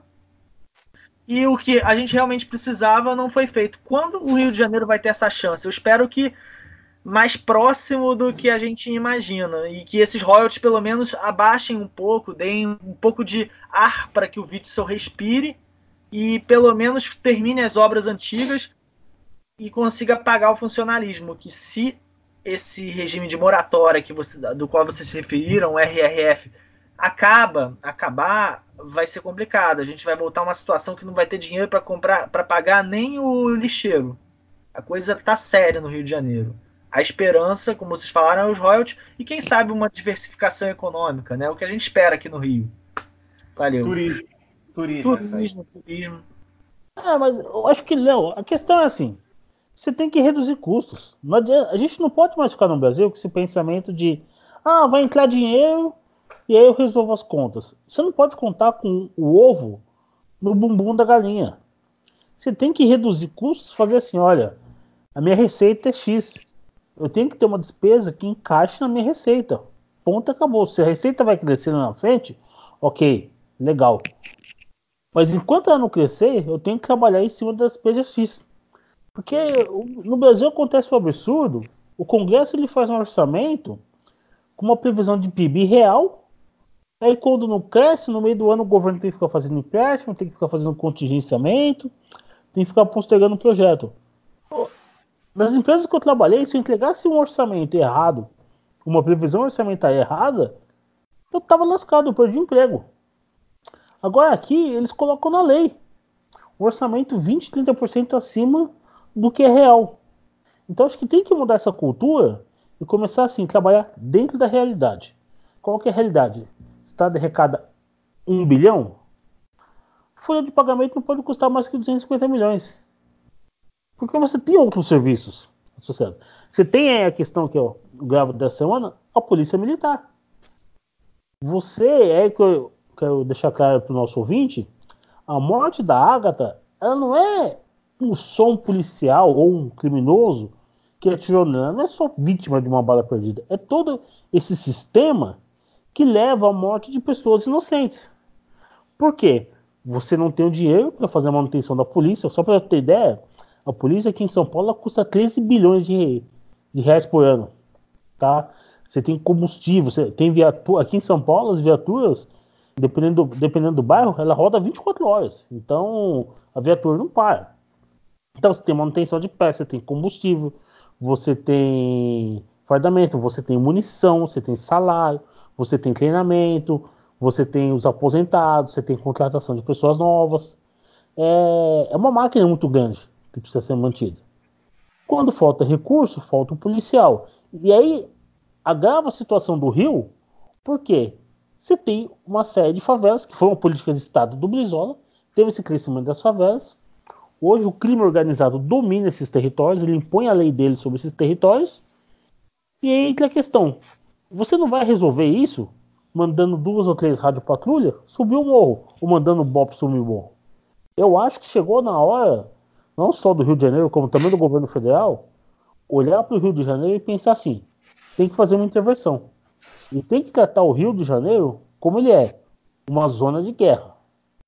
Porque não adianta mais fazer a política que foi um cá, que foi a política da UPP, que é, ah, sobe o morro, os bandidos vão fugindo, você mostra lá na, no Globo, na, na Globo, coloca um galpãozinho ali, ah, tá tudo bem que, que acontece? Chega na madrugada, ou volta os bandidos ou volta os milicianos. Não. Tem que, tem que ocupar de vez aquele espaço. E aí começar a pensar também no urbanismo. Porque não dá para você manter as pessoas morando daquele jeito numa consciência lubre. Você não consegue construir uma escola, você não consegue construir um hospital, você não consegue fazer coleta de lixo. Eu estava dando uma olhada nos morros do Rio, tem muito lugar que você não consegue entrar com um caminhão de coleta de lixo por causa da, da forma que está construída as casas. Como é que você quer que uma pessoa que cresça num ambiente desse seja civilizada? Você não consegue ter o básico que é coleta de lixo. Eu tenho uma visão assim, sempre tive uma visão de que, pô, por que, que não desfazem, né? Sei que é trabalhoso, sei que é um trabalho de décadas, mas, pô, uma hora você começa a desmontar a favela e, acabar com a favela, assim. A favela existe no Rio, aliás, a renda nas favelas é relativamente alta, né? Assim, comparado com, com não com a própria cidade do Rio, mas se comparar com o Brasil, é uma renda alta, né, que você tem nas favelas. Então ali é, não são pessoas indigentes, né, ou com um poder aquisitivo muito baixo. Isso não é verdade. Tem uma renda razoável poderia manter uma, uma residência em condições normais em outro lugar. Por que, que não desmonta uma favela? Por que, que não, não faz? Hum. A verdade é porque não quer, né? A é. própria sociedade no Rio não quer, assim, uma boa parte, pelo menos, não quer. Mas, é, falando de, de serviço público, é, Eduardo, você tocou nesse assunto, Cara, o que acontece no Brasil, que é trágico, né? Assim, é que você tem um foco imenso é, na área meio. Você tem milhares de burocratas ganhando muito bem. É, e você tem poucos funcionários trabalhando num serviço de fato para o cidadão. Né? Então, se você tem um número relativamente baixo abaixo do que seria necessário na polícia, no, nos hospitais, no, né, na, na, nas escolas, né? Você tem, apesar de ter muito professor, mas as turmas são muito grandes, né? Você não tem apoio pedagógico muito bem feito, assim, fora da sala de aula. Mas você tem uma área meia que é imensa e muito bem remunerada, né? Então, mas fala assim, o problema é de número? Não, o problema não é de número. Se você olhar assim, a comparação internacional, a gente tem até uma quantidade até baixa de funcionários. O problema, o diabo está nos detalhes, né? Você tem muita gente fazendo, batendo carimbo e preenchendo papel, e que não está, na verdade, também na verdade atrapalhando a sociedade, né? Não está prestando um serviço para ela, está prestando um serviço para a própria máquina do governo. Então, você, a gente precisa, para resolver isso, você tem que atuar de diversas maneiras, né? Você precisa melhorar o serviço na ponta, você precisa reduzir esse pessoal que está no meio, você precisa botar um cabreço no salário desse pessoal que está no meio. E aí, eu não sei como fazer isso, porque, enfim, na verdade, eu acho que há uma interpretação de que você pode não dar o reajuste, né? Ou dar um reajuste mínimo, 0,1%. Então, o problema é como lidar com greve, esse tipo de coisa, né? Então você precisa de um, uma estratégia para lidar com isso. Mas é um problema que eu acho hoje, em termos de despesa, é o segundo mais grave. É, Desde a Previdência. É, desculpa cortar, você estava falando sobre a questão do, da possibilidade de dar um reajuste simbólico. E eu estava estudando há algum tempo sobre o princípio da irredutibilidade de salário do servidor público e do funcionário de maneira geral, que está na Constituição Federal. O STF ele vem entendendo que essa irredutibilidade ela pode ser nominal, ou seja, é, você não precisa reajustar para que mantenha-se o poder de compra com o qual o concursado começou a sua carreira. Então, se você é, mantém o mesmo salário e não o reduz, ou então você faz uma redução menor do que a inflação, você não está cometendo nenhum ilícito. O grande problema é que o mesmo STF que toma uma decisão como essa é o STF que recentemente proibiu a diminuição de jornada que estava sendo proposta por alguns governos. Ou seja, o salário diminuía, mas também diminuía o número de horas a qual o servidor poderia. E o próprio STF faz algum tipo de entendimento que barrera a lei, é, a, a, lei complementar 101 de, de 2001, de 2000, que foi a, a lei que gerou um, alguma responsabilidade fiscal nos governantes. Você tem um teto de gastos, você pode demitir servidores, mas eu não vi isso até hoje acontecer. Porque na hora do vamos é. ver, na hora que, que o, Estado chega a um, um, um ápice de gasto com o pessoal que é permitido pela lei para a demissão, logo, logo, uma série de ações no STF, no STJ, ou mesmo nos tribunais estaduais, impede que a lei seja cumprida. Então é complicado. Você, quanto mais dispositivos legais que são criados, mais subterfúgios jurisprudenciais servem como é, válvula de escape para a, a, correta diminuição do pessoal que todo mundo espera, o que pelo menos ajudaria um pouco a economia dos estados. É basicamente esse drops jurídico que eu queria deixar aqui. Não, ótimo, é. excelente. Nem, nem, nem sabia que estava tendo esse novo entendimento aí do Supremo, isso é importante. É, porque você congela aí 5, 6 anos o salário, você pô, resolveu boa parte do seu problema. E a inflação vai resolver um quarto dessa, dessa despesa, né? Existe uma boa vontade do STF também com relação às greves é, de funcionário público, né? Que tem, acho que tem uma ideia de que é uma coisa ilegal, que pode cortar salário. Agora falta fazer a, a lei sobre isso, né? E que não fazem. Não, é muito difícil. No, no Congresso, você tem 250 deputados que são lá da bancada do funcionalismo público. Eles são quase metade do Congresso. Eles estão em diversos partidos. Eles financiam diversos partidos. É, Isso ficou muito claro no dia da, da reforma da Previdência, quando dois sindicatos da Polícia Rodoviária Federal invadiu o Congresso, pressionou os deputados. Eles foram lá e conseguiram que eles tivesse uma regra mais benéfica na reforma da Previdência. É complicado. É, o cenário que eu vejo é assim: de um lado, a gente tem um grupo que criou as leis e se organiza para manter todo esse sistema. E do outro lado, a população que está pagando a conta, mas que não está organizada. E que talvez até mesmo com muita organização ela não consiga forçar, porque aí pode chegar um dia um STF ele pode criminalizar a manifestação, por exemplo. Ele pode classificar determinado movimento como um grupo terrorista. Ou falar que usar o termo que os advogados gostam, criar o entendimento de que está desestabilizando o país. Porque ficou tudo é possível. Você tem uma corte hoje que ela investiga, faz o inquérito, abre o processo e faz o próprio julgamento. Aliás, o Alexandre de Moraes está julgando uma ação onde ele é réu. Então, assim, a gente chegou já num um nível de insanidade muito grande. Mas, Surrealismo, né?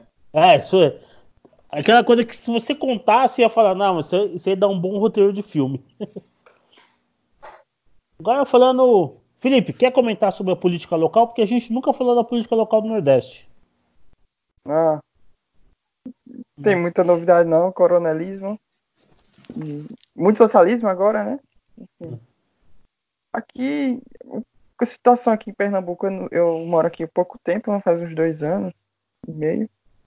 Mas é bem parecido um pouco com o Rio de Janeiro, é um dos estados que mais sofreu com a, com a crise é, gestada aí por Dilma e pelo Lula.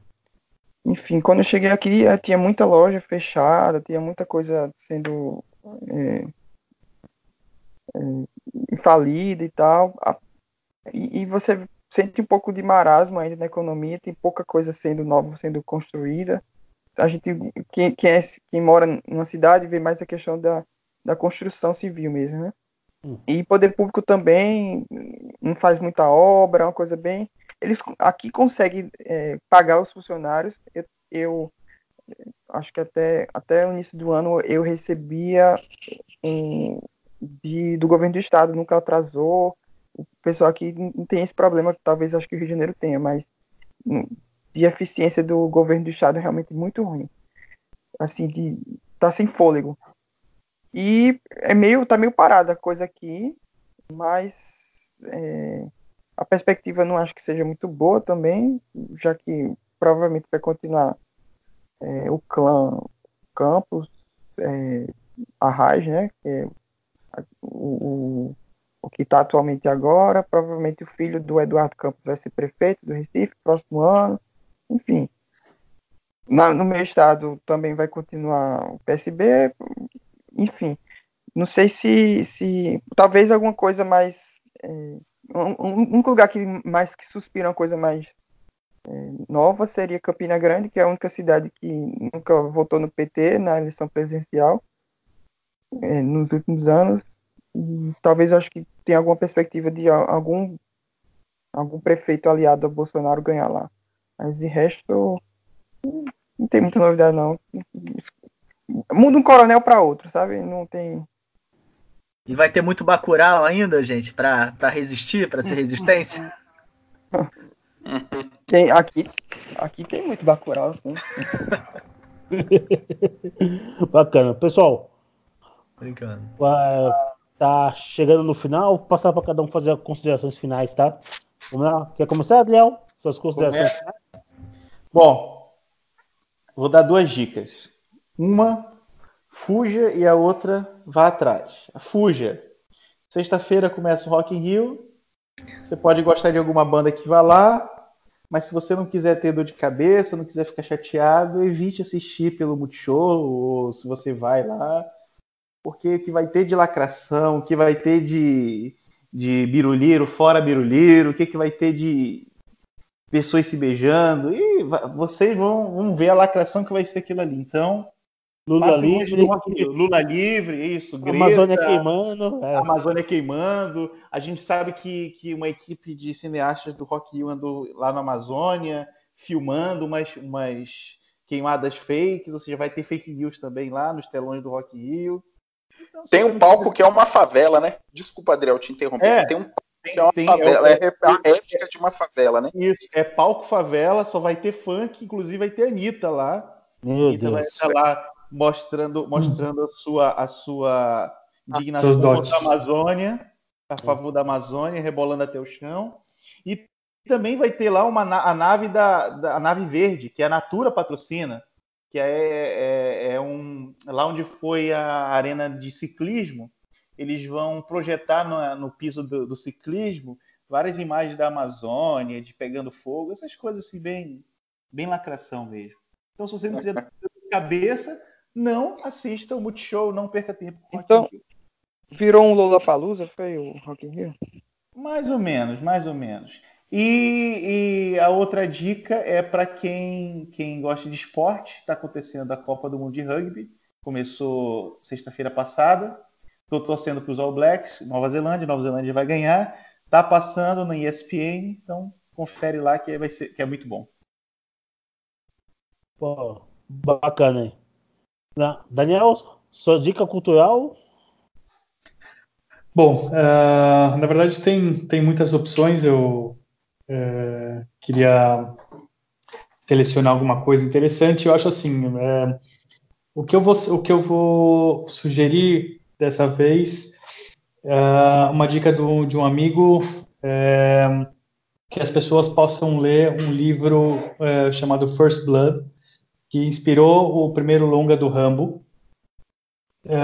O livro tem algumas diferenças, mas é interessante é, porque, enfim, vai ter um novo filme do Rambo e, e, já caiu nas graças da mídia de esquerda, né? já estão xingando de tudo que é jeito é, o filme, então é um motivo ótimo para todo mundo assistir. E então eu é, o que, que, ninguém sabe é que surgiu como um livro, né? O primeiro filme é a adaptação de um livro chamado First Blood e, e recomendo a leitura. Uh, acho interessante é, entender a origem desse herói americano e, e o próprio e comparar com o filme para você ver porque tem um input muito interessante do Stallone para o filme. Uh, sobre o desenvolvimento do que significa ser herói, o que significa ser vilão, né? O quanto isso é uma referência para gente na, na, sociedade hoje em dia, que a esquerda faz questão de destruir os nossos heróis, né? De todas as formas. É, qualquer franquia bem sucedida é, com heróis, é, é sejam super-heróis, sejam caça-fantasmas, seja qualquer, qualquer tipo de herói, eles são um alvo é, bastante desejável é, para as garras de, de Hollywood, né, dessa, turma de lacração. Então, o que sobrou de pé precisa ser celebrado. Acho interessante que, que as pessoas possam acompanhar, ler o livro, é, assistam o filme, é, tanto o original, o, o, primeiro Rambo é um clássico, um cult hoje em dia, e também o lançamento, né, o The Last Blood, o último, até o fim, foi traduzido como Até o Fim, é, que, que eu acho que vai ser bem interessante. Já pelo, pelo, pelo próprio trailer, já mostra uma proposta que foge do marasmo é, de destruição do cinema como diversão das massas que a gente estava é, acostumado e, e, tem perdido nos últimos anos. Né? Vou assumir então. É, eu vi na dica do Daniel Ainda que você não goste do Rambo, assista apenas para deixar a folha com o cabelo em pé, cara. Porque a mainstream mídia tá, tá arrancando os cabelos por causa desse filme do Rambo. Eu não gosto do filme do Rambo, mas eu vou assistir só para incomodar esses caras. Essa é a minha dica também. Valeu! Então, eu, eu, tô, eu tô nessa onda aí. Eu, eu assisti ao Rambo esse final de semana muito por incentivo. Eu nunca tinha vi, visto Rambo, não, não, sabe, não sei muito bem como era como eram os anteriores, mas a Folha me fez ver esse filme. É, é interessante, não é um dos melhores filmes de ação que eu já tinha visto. Não, não sei se é porque eu não tinha visto os anteriores dele, talvez. Mas dá para ver sem ver os outros. É, é bom. O que é mais legal não é que é, ele, ele, ele, ele realmente ele é bem ele tem uma forma bem peculiar de, de matar os seus oponentes, né? é bom porque você vê vários tipos de morte, isso é legal. Mas ele é interessante os valores, que é muito cheio de valores o filme, ele, ele tem certos princípios, e, e é interessante como coloca, como isso é colocado no filme. E é, você, você tem o, México com uma participação especial ali de um país, como, como o Trump fala, que é um shithole country. Mas assim, não é uma coisa. Agora, mas... agora traduz, né? Nem todo mundo vai entender. Mas Basicamente uma pocilga. Mas é uma coisa, é. Não, é, não, é, coisa muito depreciativa, porque eles colocam a, a, a cultura mexicana, hispânica, também de uma forma positiva, porque o Rambo ele, tá, ele é de uma família mexicana, ele tem a sobrinha lá que é, é, é mexicana, eles falam espanhol toda hora, então é uma coisa assim, eles exaltam a, o México e os hispânicos, as pessoas que vivem na fronteira dos Estados Unidos, naqueles estados como Colorado, Novo México, é, mas ao mesmo tempo ele, ele, ele mostra que o México tem, tem muito traficante, tem droga, é um país perigoso, enfim, que aquela questão da fronteira e toda essa polêmica com Trump, de, da, do muro, apesar dele não fazer militância o filme, ele deixa claro que, olha, talvez o muro seja um pouco necessário, dado que você tem esse, essa criminosos que ficam é, passando a fronteira, enfim, e até ele dá uma sugestão, o filme dá uma sugestão que a fronteira não é muito bem vigiada. O Rambo, dado momento, ele pega, tem uma cerca, e tem uma plaquinha dizendo assim, não ultrapasse, é território dos Estados Unidos. Aí ele pega o carro, passa por cima como se nada tivesse acontecido. Então, ele deixa, um, deixa um, umas pistazinhas assim. É, talvez por isso que não tenha agradado o, o filme para esquerda, mas não tem nada assim de mitagem, não, sabe? O filme conta a sua história. Realista, é um filme cara, realista, né? É, filme realista, não, não, não é aquela coisa maquiavélica que até que você tinha muito na, na, nos filmes da época da Guerra Fria, não, não é muito maquiavélico, não. É, não é os Estados Unidos contra o povo pobre do México, não tem nada a ver. É bem diferente do Bacurau, que eu vi recentemente também, foi os dois filmes, que colocam os americanos como, assim, de ódio gratuito contra o brasileiro, que ele quer matar o pobre nordestino, e, e o pobre nordestino sem, sem religião, só com sotaque lá, morando é, no, no, interior do país, é, tem que se vingar do americano. Muito xenófobo, muito revanchista. É uma coisa bem retrógrada até o filme Bacurau. É diferente do Rambo. Eu acho que talvez não seja o melhor filme de ação, mas eu vi assim, dos, dos filmes do cinema que estão passando agora, eu acho que é a melhor opção. Vale a pena aí. Bacana. Bruno, sua dica cultural. A minha dica cultural é. Bom, eu queria ir um pouco na linha aí do, do Daniel, que, que indicou um, um, um livro, mas tô com. Para ser sincero, eu tô com um problema de memória para lembrar o nome do livro. E eu, olha que eu tô lendo o nome do, tô lendo o livro agora. É, eu vou, eu tô procurando aqui na, na pela internet. Já vou lembrar, vou achar o nome do livro, vou passar para vocês. É um livro do Philip Roth e ele é muito interessante porque a história do livro gira em, em torno de um, de um professor é, que é ele é um, assim já um né, professor universitário ele está saindo já da, da, prestes a se aposentar e ele é acusado de racismo dentro do dentro da escola lá da, da faculdade que ele dá aula. Ele usa uma palavra que tem um sentido dúbio, vamos dizer assim, e, e aí o, o livro se desenrola a partir dessa, dessa premissa. É muito interessante porque, apesar de ser um livro que já tem uns 20 anos, uh, mas ele, ele, ele faz uma, uma, uma um, um, debate muito interessante dessa questão do politicamente correto, politicamente incorreto, de você julgar a pessoa pela aparência e não pela, pela história dela ou porque ela fez. É, o livro é bastante interessante. Ó, o nome do livro, então, eu achei aqui. O nome do livro chama-se A Marca Humana, do Philip tá. Roth. É um livro imperdível, tá? Outra dica cultural. Eu vi hoje no rádio. A Maísa, sabe a Maisinha, aquela menininha que cresceu na televisão, no SBT, que dizem que vai ser o próximo Silvio Santos? Sei. Ela vai lançar um próximo filme adolescente e lá ela vai dar um beijo gay numa garota. Então acho que por hoje é só, né, pessoal? Ô, louco. é. Pô, a menina tem 15 anos ainda. É, pois é. Pelo amor de Deus, né? É, tem que ver Rambo mesmo, não tem jeito. Bacana, pessoal. Ó, boa noite para vocês aí. Valeu. Boa noite. Boa noite. Boa valeu, tarde, boa noite, bom dia. Boa noite, galera. Valeu, valeu. Valeu, pessoal. Valeu. Até a próxima. Até a próxima. Abração. Abração, tchau.